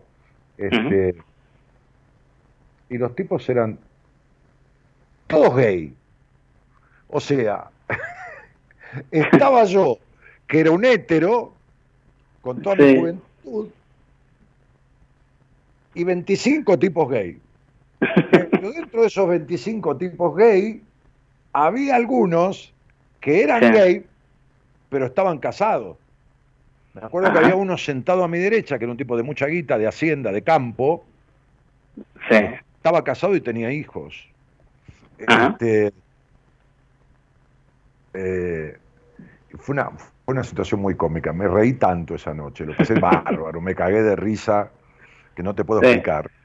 Este, y lo pasé divino. Buah, nada, una anécdota que me hiciste acordar de las tantas que, que he vivido en mi vida este, y Sí. que, que, que, que- que me, que, me, que me divertía mucho. En algún momento iba con Héctor algún boliche gay, ¿viste? Sí. Porque a pesar de que parece un- toda una cosa moderna, yo te estoy hablando de 40 años atrás, en donde había Sí. algunos boliches de ambiente gay en Buenos Aires. Ajá, ajá. Sí, 40 años atrás, ¿eh? No, no, no, Sí, no, sí. c- cinco años ni seis, 40 años atrás. Este, en donde paraban mucho, mucha gente del ambiente artístico, modelos, este, este, y, y- y- y también eh, gay hombres y gay mujeres, ¿no? O sea, Sí, sí. eh, chicas lesbianas. Este, Sí. Ahora, ¿vos tuviste oportunidad de blanquear tu situación de tu gaytud o siempre estuviste entre bambalinas? No, no, nunca lo dije. Para mí, eh, la familia igual ya lo, lo debe saber o sospechar. Pero nunca lo dije. Quiere decir que esto es una cosa media. Yo sé que vos sabés que yo sé, pero ninguno de los dos dice nada. Exactamente, sí, sí, sí. Pues nunca me preguntan cuando va a traer una chica y vos si No, estás de no novio. hay mucho que nunca, no hay mucho que preguntaste. No, no, no, no, apareciste con una mina ni, ni para cantar el arroz con leche, ¿entendés? claro, exactamente. Bueno, muy bien. Y bueno, y, y el- mi intención ahora de llamarte fue porque ayer escuché en la tarde el programa el 2 de enero, donde hablaba de, la- de los números, a mí me daba el 11. Y decías que este año era un año de despegue, pero había que estar bien ubicado en la vida. Te da el 11 con un 9. Las dos edades de tu año forman un 9. Y el 11 son. El 11 es el número del alma. Y el 9 es el número del basta ya. O sea, el 11 es el número de. Estoy por encima de lo común de las miserias humanas. Voy donde mi alma indica. Y estoy por encima de qué hago, qué hace aquel con su vida, qué hago yo con mi, mi culo, qué va a pensar este de tal cosa. El año es un 11 con 9, que es un año que te llena de tensiones y presiones. Si vos Sí, no haces caso al soltar esta forma de vida, no la forma de vida de sé yo, que te gusten los hombres, eso está perfecto, te gusta lo que te gusta, este, Sí. sino a esta forma de vida de ocultamiento, porque por eso vos eh, eh, no resolvés nada de lo que querés resolver en tu vida, porque Ajá. nunca fuiste honesto con tus verdades, nunca fuiste honesto con vos mismo, ¿entendés? Entonces cuando en el sueño vos le pedís perdón a tus padres por haber Sí. desperdiciado tu vida, si le pedís perdón por haber sido gay a tus padres. Mm, Esto es lo que le estás pidiendo. Perdón por haber sido gay, porque vos entendés que tus padres no hubieran querido nunca un hijo gay. No, no, no, no, muy, muy solo además. Me, Bueno, me acuerdo de una anécdota, eh, vine al noticiero que había hacer un aborto, o sea, algo así, decía. Fui y pregunté qué lo que era un aborto y me dijeron que de eso no se habla. Por eso De ahí diciendo, nunca más pregunté.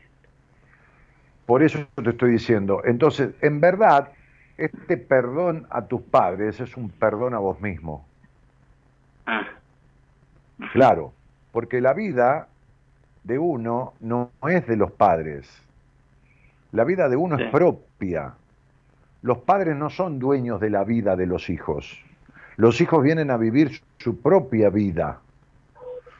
Entonces Sí. vos nunca te hiciste cargo de tu vida, sino No. que seguiste lo que vos creías que tus padres hubieran querido para vos y lejos de concretarlo, hiciste lo contrario, pero ocultándote del mundo. ¿Entendés?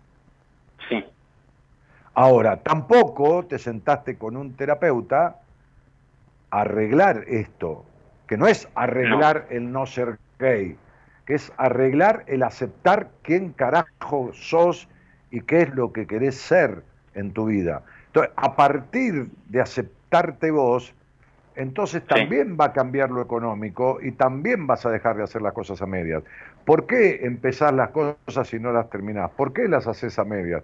Porque vos sos a medias en la vida, ¿entendés? Estás con tipos, querés salir con mujeres, armar una familia y no tocaste una mina ni con un palo. Entonces sería, vivís en una contradicción vos con vos mismo y este perdón es un perdón a vos porque tu vida es tuya. Uno no le debe la vida a nadie, ni al padre, ni a la madre, ni a nadie, ni al abuelo que lo crió. La vida no se la debe a nadie, porque cuando uno siente que debe la vida, lo paga con su vida. Y entonces no Mm. tiene vida. Exacto, como lo que no tengo yo. Mm. Claro, Sí, exactamente. Por eso vos tenés un terrible vacío existencial. Sí, sí, sí, sí. Sí, claro, Sí, sí, sí. ¿no? un agujero existencial. Y como dice la Bersuit, eh, no hay pan que llene, no no hay, no hay pan que llene el agujero existencial, ¿entendés? Eh, Sí, sí. Claro, claro. Este, este, eh, es un tema, eh, eh, la soledad creo que es Gerardo, ¿no? El tema de la soledad. Sí, sí, sí, me encanta la versión, así que sí, me encanta. No hay pan que llene el agujero de la ex- de- del vacío existencial. No me acuerdo la frase, la puta que lo parió. Bueno, no importa. Este, este, no hay pan que llene el agujero del vacío existencial. Bueno, algo así. Eh, pero eh, vo- vos fijate que vos venís ocultando estas cuestiones y las venís a hablar conmigo delante de todo el mundo. No importa, no está el mundo. En ningún programa de radio y en ningún programa de televisión está el mundo entero. Pero digo, adelante del mundo es adelante de, de- de- de, no sé, miles de personas que están escuchando o que van a escuchar esto en diferentes países. ¿Entendés? Porque sí, este programa sí, se escucha se escucha como en 30, 40, 50 países, más o menos. De hecho, yo he atendido gente de más de 30 países. De hecho, al, al seminario van a venir personas de tres o cuatro países diferentes, de cinco países diferentes, creo, ahora. En- entre Argentina, Canadá, este, este, este, Estados Unidos, este, este, este, Colombia, este, este, España. Este, entonces, estás diciendo esto que venís ocultando ante el mundo. Este es el año 11. Esto es lo que debes hacer.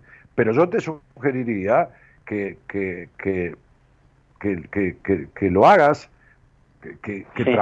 don- este, este poner en orden, poner en orden este final de una forma de vivir, para poner en orden, ir construyendo, que, que te juntes, que te, que te sientes con un terapeuta que te, que te acompañe a construir esta cuestión, ¿entendés? Bien, eso es lo primero que tendría que hacer entonces ahora es ir con un terapeuta. No, no, sin duda. Con, con un Bien. psicoterapeuta, esto sin duda, sin duda. ¿Por qué? Y porque vos tenés 50 años de, de un- de una, de una forma de vida y tenés que ordenar e ir construyendo en un paso a paso este, este, este, esta- e- esto que tenés que aprender, ¿no? A tener lealtad con vos mismo, a, a- a- a entender que lo que los demás piensen de vos no es un problema tuyo, es problema de los demás, ¿me entendés? Sí, Este, sí, sí. Y que vos tenés una sola vida, de la cual gastaste la mitad o algo más, Y algo que más. ya que es hora de que lo que te queda lo vivas como se te canten las Eh, pelotas, ¿entendés? Claro, eso, eso es lo que cuando yo escuché ayer el programa dije, bueno, basta ya. Tengo que cortar con esto y empezar a acomodar el- mi vida para con lo que me quede, por lo menos disfrutar. Por lo menos, menos llegar a, cuando ya esté falleciendo, decir, disfruté algo de la vida. Evidente, porque uno viene a este mundo gestado por un padre y una madre, pero la tarea de uno después es hacerse cargo de su vida. Y cuando uno se hace cargo de su vida, uno es su padre y uno es su madre. No el padre que lo parió o lo engendró y la madre que lo, que lo parió. Uno es su padre y su madre. Por eso te digo que el perdón que vos estás pidiendo es un perdón a vos mismo, un perdón a la parte tuya de padre tuyo y a la parte Sí. tuya de madre tuyo. Sí, ¿Entendés? sí, entiendo. Entiendo perfecto. Bueno, me voy a poner en marcha con eso y te voy a seguir Sí, eh, mandando mensajes y un terapeuta, si, si encontrás a alguien que te, te- que te compatibilice, que te agrade en el trato, eh, que, que, que, que, tenga esta cabeza abierta para... Bárbaro, me alegro, dale para adelante. Si no, me buscas un día en Instagram, así como me preguntaste el sueño, y me pedís que te recomiende a alguien. Así que, pero ponete en marcha, ¿entendés? Sí, sí, sí, sí, me pongo en marcha porque, ya te digo, lo que me queda lo quiero disfrutar, quiero disfrutar, quiero ser libre, ya. Me, me, me alegro, me alegro de, de, que así sea y que, y que de, de, esta manera este, hayas entendido la cuestión. Este, no hay pan que tape el agujero de la angustia existencial. Esto es lo que dice, aquí me manda mi productora, esto es lo que dice el tema de la Versuit. No hay pan que tape el agujero de la angustia existencial. Entonces, esto, esto quiere decir, no importa que comas, no importa que tengas guita, no importa un carajo, porque yo he atendido personas de, de, un gran pasar económico, de esto, de la familia, de hijos, de auto, de la puta madre que lo parió, y tienen un vacío existencial que, que, que, que no lo, no lo pueden tapar con nada, ¿no? Este, este, claro, ah. Sí, de que entonces, me digo, ah, claro, mm, me junto con amigos, me junto con otro, como eh, disfruto de la comida, pero no, o, o, cuando o cuando tengo una relación termina y listo y y qué me quedo nada vacío. No no no te sentís vacío. Porque hay un vacío de vos mismo. Hay un niño abandonado en el pasado hay un Fernandito que está solito al que vos no le permitís ser él, ser quien el niño desea ser. Me, has hecho acordar, no sé si tengo tiempo a contar me enteré, me enteré hace poco. Cuando yo, tengo un hermano mellizo. Cuando nacimos, eh, mi madre tenía depresión eh, y tenía algo de, bueno, como que era paranoide, paranoide, algo así. Y se iba se iba, se iba por dos tres meses. Y nos dejaba así recién nacido. Y quedábamos a cargo de mi tía, de la hermana de ella. Y cuando ella falleció, la verdad que lo sentí, pero no, ni lloré siquiera. ¿Y qué pasa? Eh, nunca, nunca la sentí así como, como madre, Ajá. Y no sabía por qué, y me parece que es por eso, por lo que me enteré hace poco. No, es que tu madre tenía ausencias tremendas y, y, afectaciones este, psíquicas, emocionales y mentales.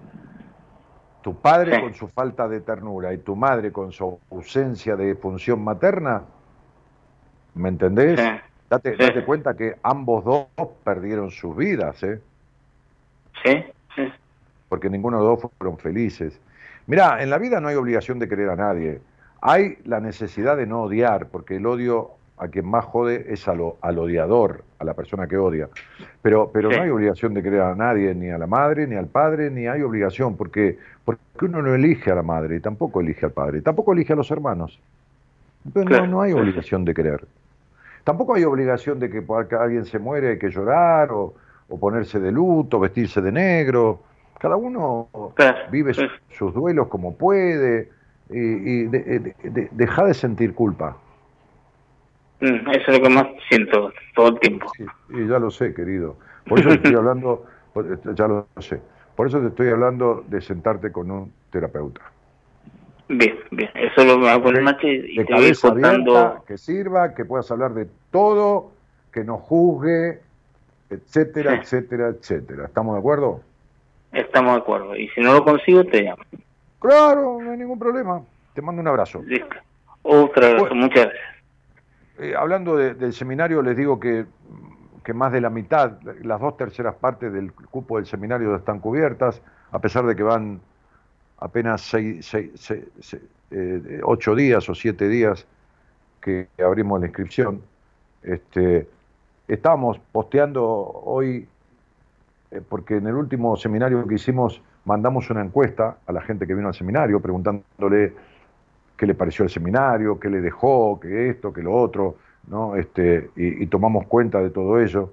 Este, y estaba leyendo frases que mi mujer posteó con fotos, eh, de frases de, de, lo que contestaron, ¿no? Este, ¿Qué sentiste que te llevaste el seminario? sentirme yo sin título, ni madre, ni hija, ni hermana, y el amor de seres magníficos, me llevé magia, mucha magia, me permití ser yo mismo, dice alguien, y así todo me mejoró porque vivo responsablemente libre. Me llevé herramientas para trabajar en mi propia vida, experiencias, historias de otros que me hacen valorar mi existencia. Siento un profundo agradecimiento por haber podido vivir la experiencia. Después acá hay otro que dice, me llevé del seminario muchas personas con las que siento que hablo el mismo idioma. Es como tener a alguien que me entiende, muchas herramientas, muchas ganas de vivir, muchas emociones. Este, me llevé mucha información que no sabía de mí misma, estoy leyendo diferentes respuestas.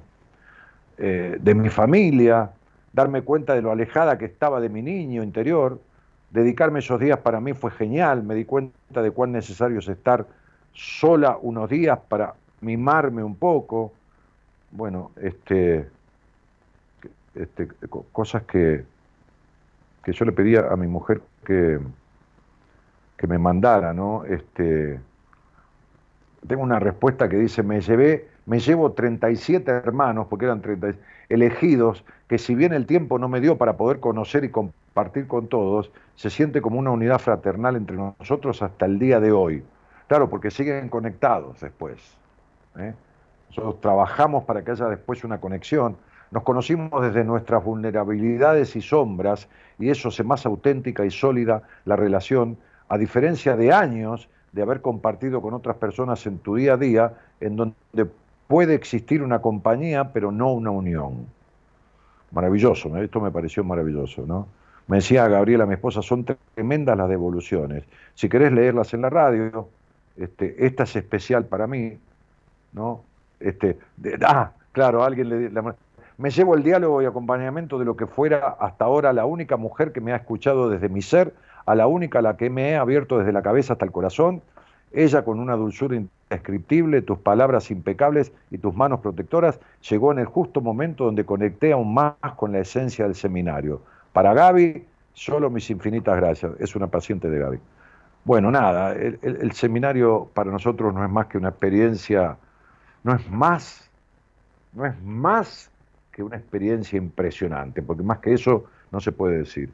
Y para la gente que lo hace es una experiencia única, porque, porque recibimos todo el tiempo eso, todo el tiempo eso, de los años que hace que lo estamos haciendo y ahora que lo retomamos nuevamente con algún incluso ejercicio cambiado, porque hemos hecho alguna modificación con respecto a años anteriores, este, ni mejor ni peor, diferente, este, este, siempre con la misma línea, ¿no? Pero bueno, algunos pequeños modificaciones. Así que quería comentarles esto porque me había quedado con ganas. Bueno, este, nos estamos yendo, se, terminó el programa, Qué cosa, qué rápido todo. Eh, nos vamos de, la mano del señor este, Gerardo Subirana, que opera mm, este, técnicamente y musicaliza este programa.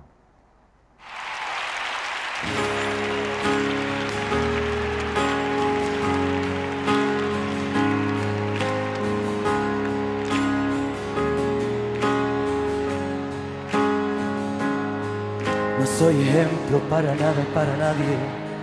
Tengo miserias como cualquiera de ustedes. 14 marcas que me duelen en el alma. 100 defectos que me siguen y no aprenden. Las dudas se divierten, no descansan nunca. Como los miedos que siempre estarán presentes. A veces sonrío sin ganas y al revés. Que a nadie importa, nadie tiene que saber y aunque las cosas con el tiempo no se olvidan, voy a estar más alerta, más tiempo conmigo. Que cada vez soy más consciente que la vida, sin darnos cuenta, se consume en un suspiro. Voy a quererme para quererte mucho más. Voy a tratar de ser mejor y más valiente. Es el momento de enfrentarse a la verdad, que ya está bien de procurar y perder siempre. Recuerdo que un día fui fuerte, recuerdo que no juzgué a nadie, porque cuando me siento débil, aún sigo queriendo, queriendo matarme, que duro es a veces vivir. Uy, Gerardo, dame que quiero leer algunos mensajitos, que no leí nada, sé bueno, haceme el aguante. Este, eh, a ver qué dice el tema.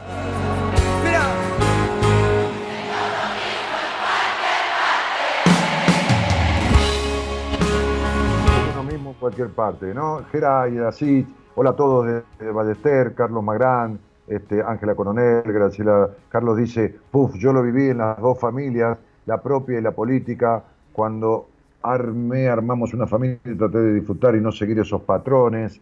Este, eh, John Juárez dice, ¿cómo va gente? Saludos de Montegrande. Julio Sánchez, tiempo de verano en buena compañía, gracias, saludos para todos. Este, qué sé yo, a ver, Estela, eh, Dani, Gerardo, oyente, recién me conecto. Iván de Benavides, ¿qué médico será el de Dani? Interesante. Vamos a dar una charla con él y con, otro médico psicoanalista especializado en, psiquiatría. Vamos a dar una charla, justamente tengo que ir el miércoles con Marita a, a ver los salones de un hotel de Buenos Aires, aquí en la capital, sobre la avenida 9 de Julio, para que sea fácil llegar. Vamos a dar una charla eh, no, no, no, no multitudinaria, eh, para, para poca gente, que sea 60, 70, 50, 70 personas, este, de, unas cuatro horas o tres horas y pico aproximadamente, donde van a poder preguntar, incluso por escrito, para que se animen a preguntar este, y no tengan que. Hay gente que no se anima a hablar, y entonces, bueno. Eh, fantástica la, la, bocina del tren, crea un clima acorde a mi modo de ver. Bueno, bárbaro. Este, ¿Qué más? Feria Violeta, Feria Violeta, Maite Amaya, primera vez que escucho. Bueno, bienvenida. Eh, Mónica Delgado dice, excelente programa como siempre. Elizabeth Roda dice, genio, Gerardo. Este, Dani, descanse. Carla dice, Dani, sos único. Claro, Carla, que soy único, igual que vos. Todos somos únicos, por eso tengo una huella digital que es diferente a 7.500 millones de habitantes del mundo. Así que mirá si seremos únicos. Este, Dani, dice Juan José Pardo, te digo antes de ir al, seminario, Dani, sos el Tony Robbins argentino. Ah, yo me, siento muy identificado con Tony Robbins. Este, este, cuando lo vi a Tony, lo medio bestia que es, lo medio sanguíneo que es, este, que es un tipo, aparte mide casi dos metros, como yo, es más grandote, de más espalda, digamos, más lomo, este, pero, pero me sentí muy identificado con Tony Robbins. Sí, sí, sí. Este, me identifica mucho su manera de ser, ¿no? Este, eh, otra vez, ¿cómo le diste en el clavo con este muchacho? Este, dice Carla Algañarás. Bueno, nada, comentarios que agradezco muchísimo, no puedo leer todos. Nos vamos, nos vamos, Gerardo, dale, que la, la nombro a la productora, porque si no se va a poner mal.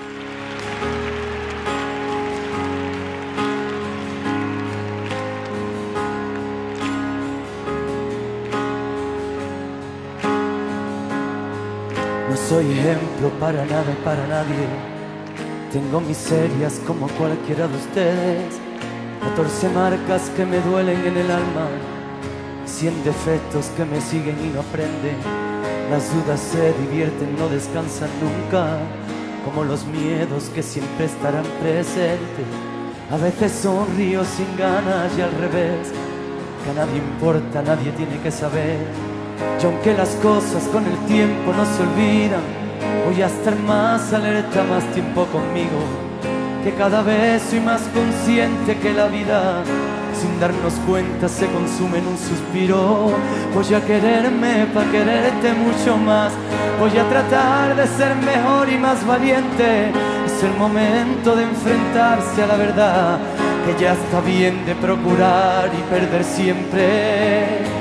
Recuerdo que un día fui fuerte, recuerdo que no juzgué a nadie, porque cuando me siento débil, aún sigo queriendo, queriendo matarme, que duro es a veces vivir, pero es preferible sentir, aunque nos duela la verdad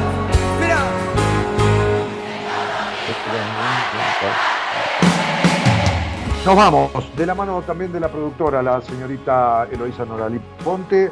Este, mañana va a estar, mañana sí va a estar desde la radio, de los estudios centrales.